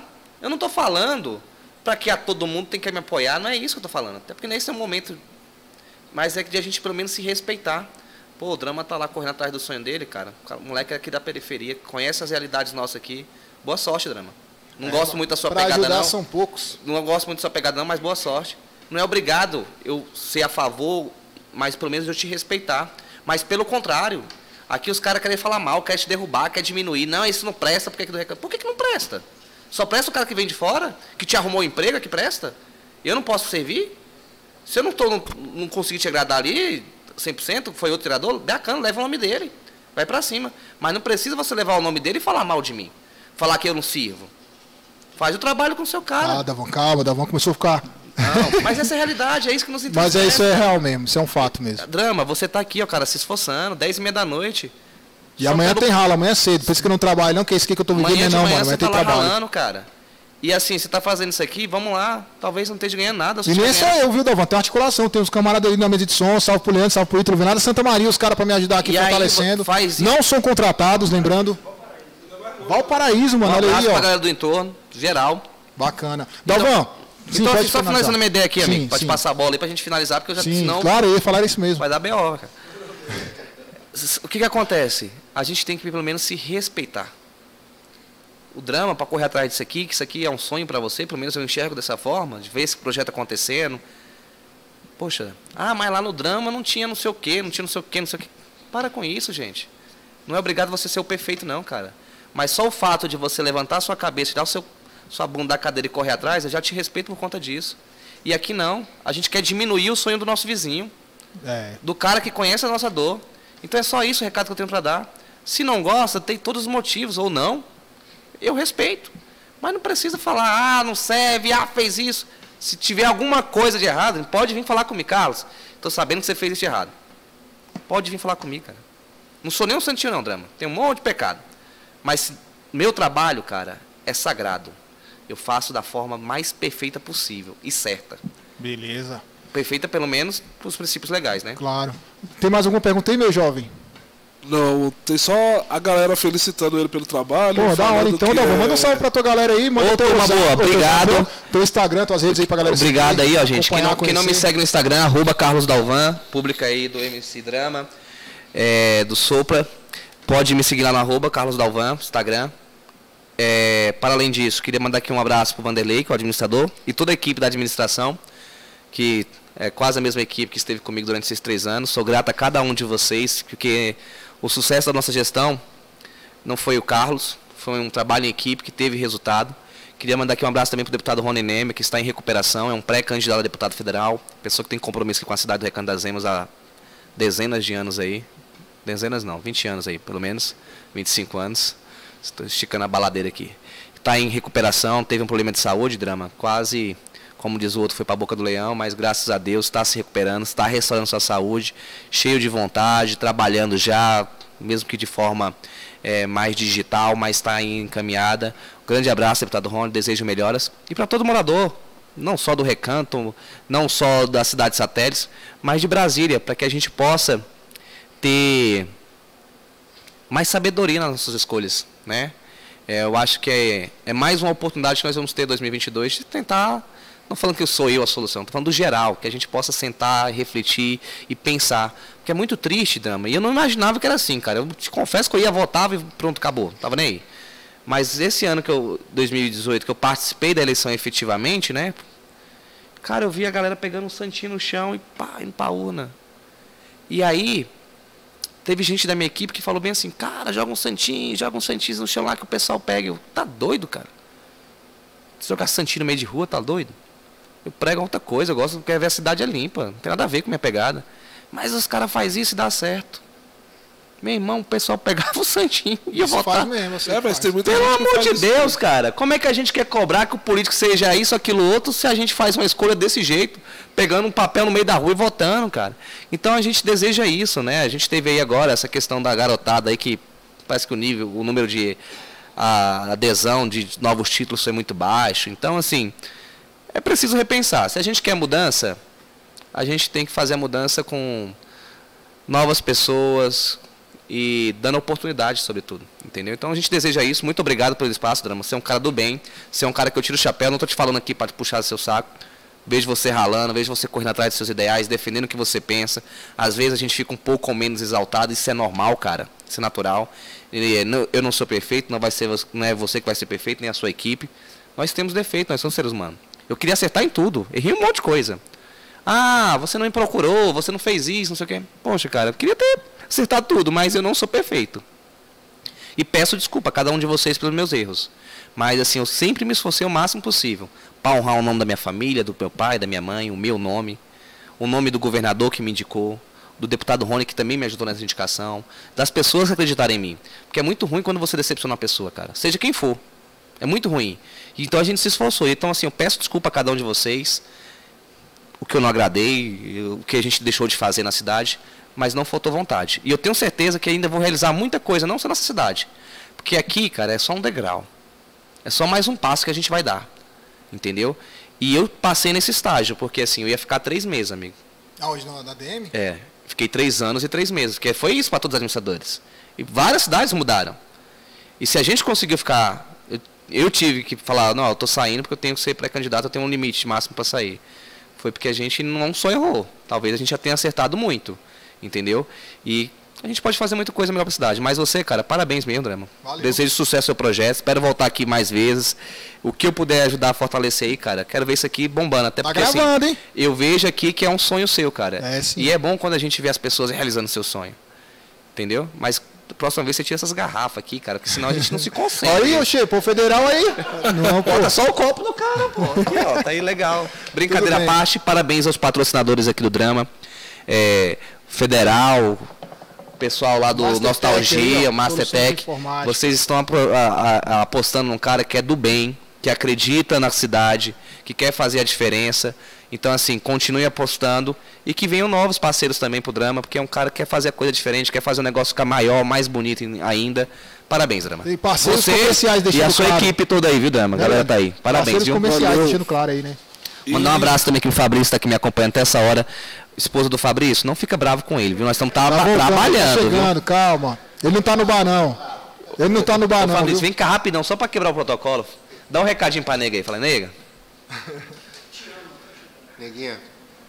Tá aqui, tá, aí, tá aqui, ó. Não Pronto. tá mentindo, não. Ele tá aqui fez, mesmo. Fez a média não vai apanhar, não. Pronto, resolvido. Então, rapaziada, agradecer, Dalvão. Obrigado por ter vindo aí, cara. Obrigado pelo compromisso ter marcado e vindo. Então já é um ponto positivo, porque o pior que tem é marcar um compromisso com o cara e o cara não chegar no horário. Ele chegou primeiro que eu. Exatamente. Certo? E tem, um, tem, um, tem umas meninas aqui que estão se titulando As Mulheres Superpoderosas. Um abraço para todas as mulheres superpoderosas. São as mulheres que fazem a diferença na comunidade do Recanto das Emas no DF. Opa, aproveitando das mulheres superpoderosas, dia 16, Como assim, galera. aproveitando das mulheres superpoderosas? Não, aproveitando Não essa. bem, viu? aproveitando essa ideia das mulheres superpoderosas aí, dia 16 do 5, certo? Na segunda-feira, meio-dia, vai estar aqui, meu irmão. Uma mecânica de avião, parceiro. Caramba, Olha que louco. Top, hein? Mecânica de avião. As mulheres dominando tudo. É, essa frase tá virando tão clichê, mas é, é verdade. A assim. mulher é o lugar da mulher onde ela quiser, cara. Não tem esse negócio Sim, de claro. resenha errada, não. Então, rapaziada. E assim, ó, o meu trabalho na administração, eu sempre falo isso. Foi. Eu não vou falar que foi um sucesso, porque senão nem vai assim, que um sucesso que. Mas foi um trabalho bem avaliado, porque boa parte da nossa equipe, principalmente as coordenadoras, são mulheres. Coordenadora de obra, mulher. Coordenadora, coordenadora de obra, mulher Coordenadora social, mulher. Coordenadora da administração, que é a, a, a parte administrativa, também é mulher. Bacana aí, ó. A chefe de gabinete, o che, a chefe de gabinete de administração hoje é uma mulher, então assim, sempre tivemos bem assessorados com as mulheres. Da hora. Obrigado vocês maravilhosas. É isso aí. E mandou, Sim. mandou um abraço aí e também. poderosos, né? Mandou um abraço aí, tem, tem um pessoal aqui de Parnaíba. Ó, oh, Parnaíba, salve Parnaíba, acompanha a gente e compartilha pra esse geral de Parnaíba, tamo junto. Pessoal estrangeiro aqui, ó. Olha aí, aí cara, é. Parabéns aí, pessoal. Raiz nordestina aqui é aflorado. Então é isso, cara. Quero agradecer o Dalvan, agradecer é eu falei forró, aí já. É mesmo, puxou. É, tá vendo? Galera, agradecer a vocês aí que acompanharam a gente, que estão acompanhando. Se inscreve no canal mesmo aí, deixa o seu like, fortalece muito.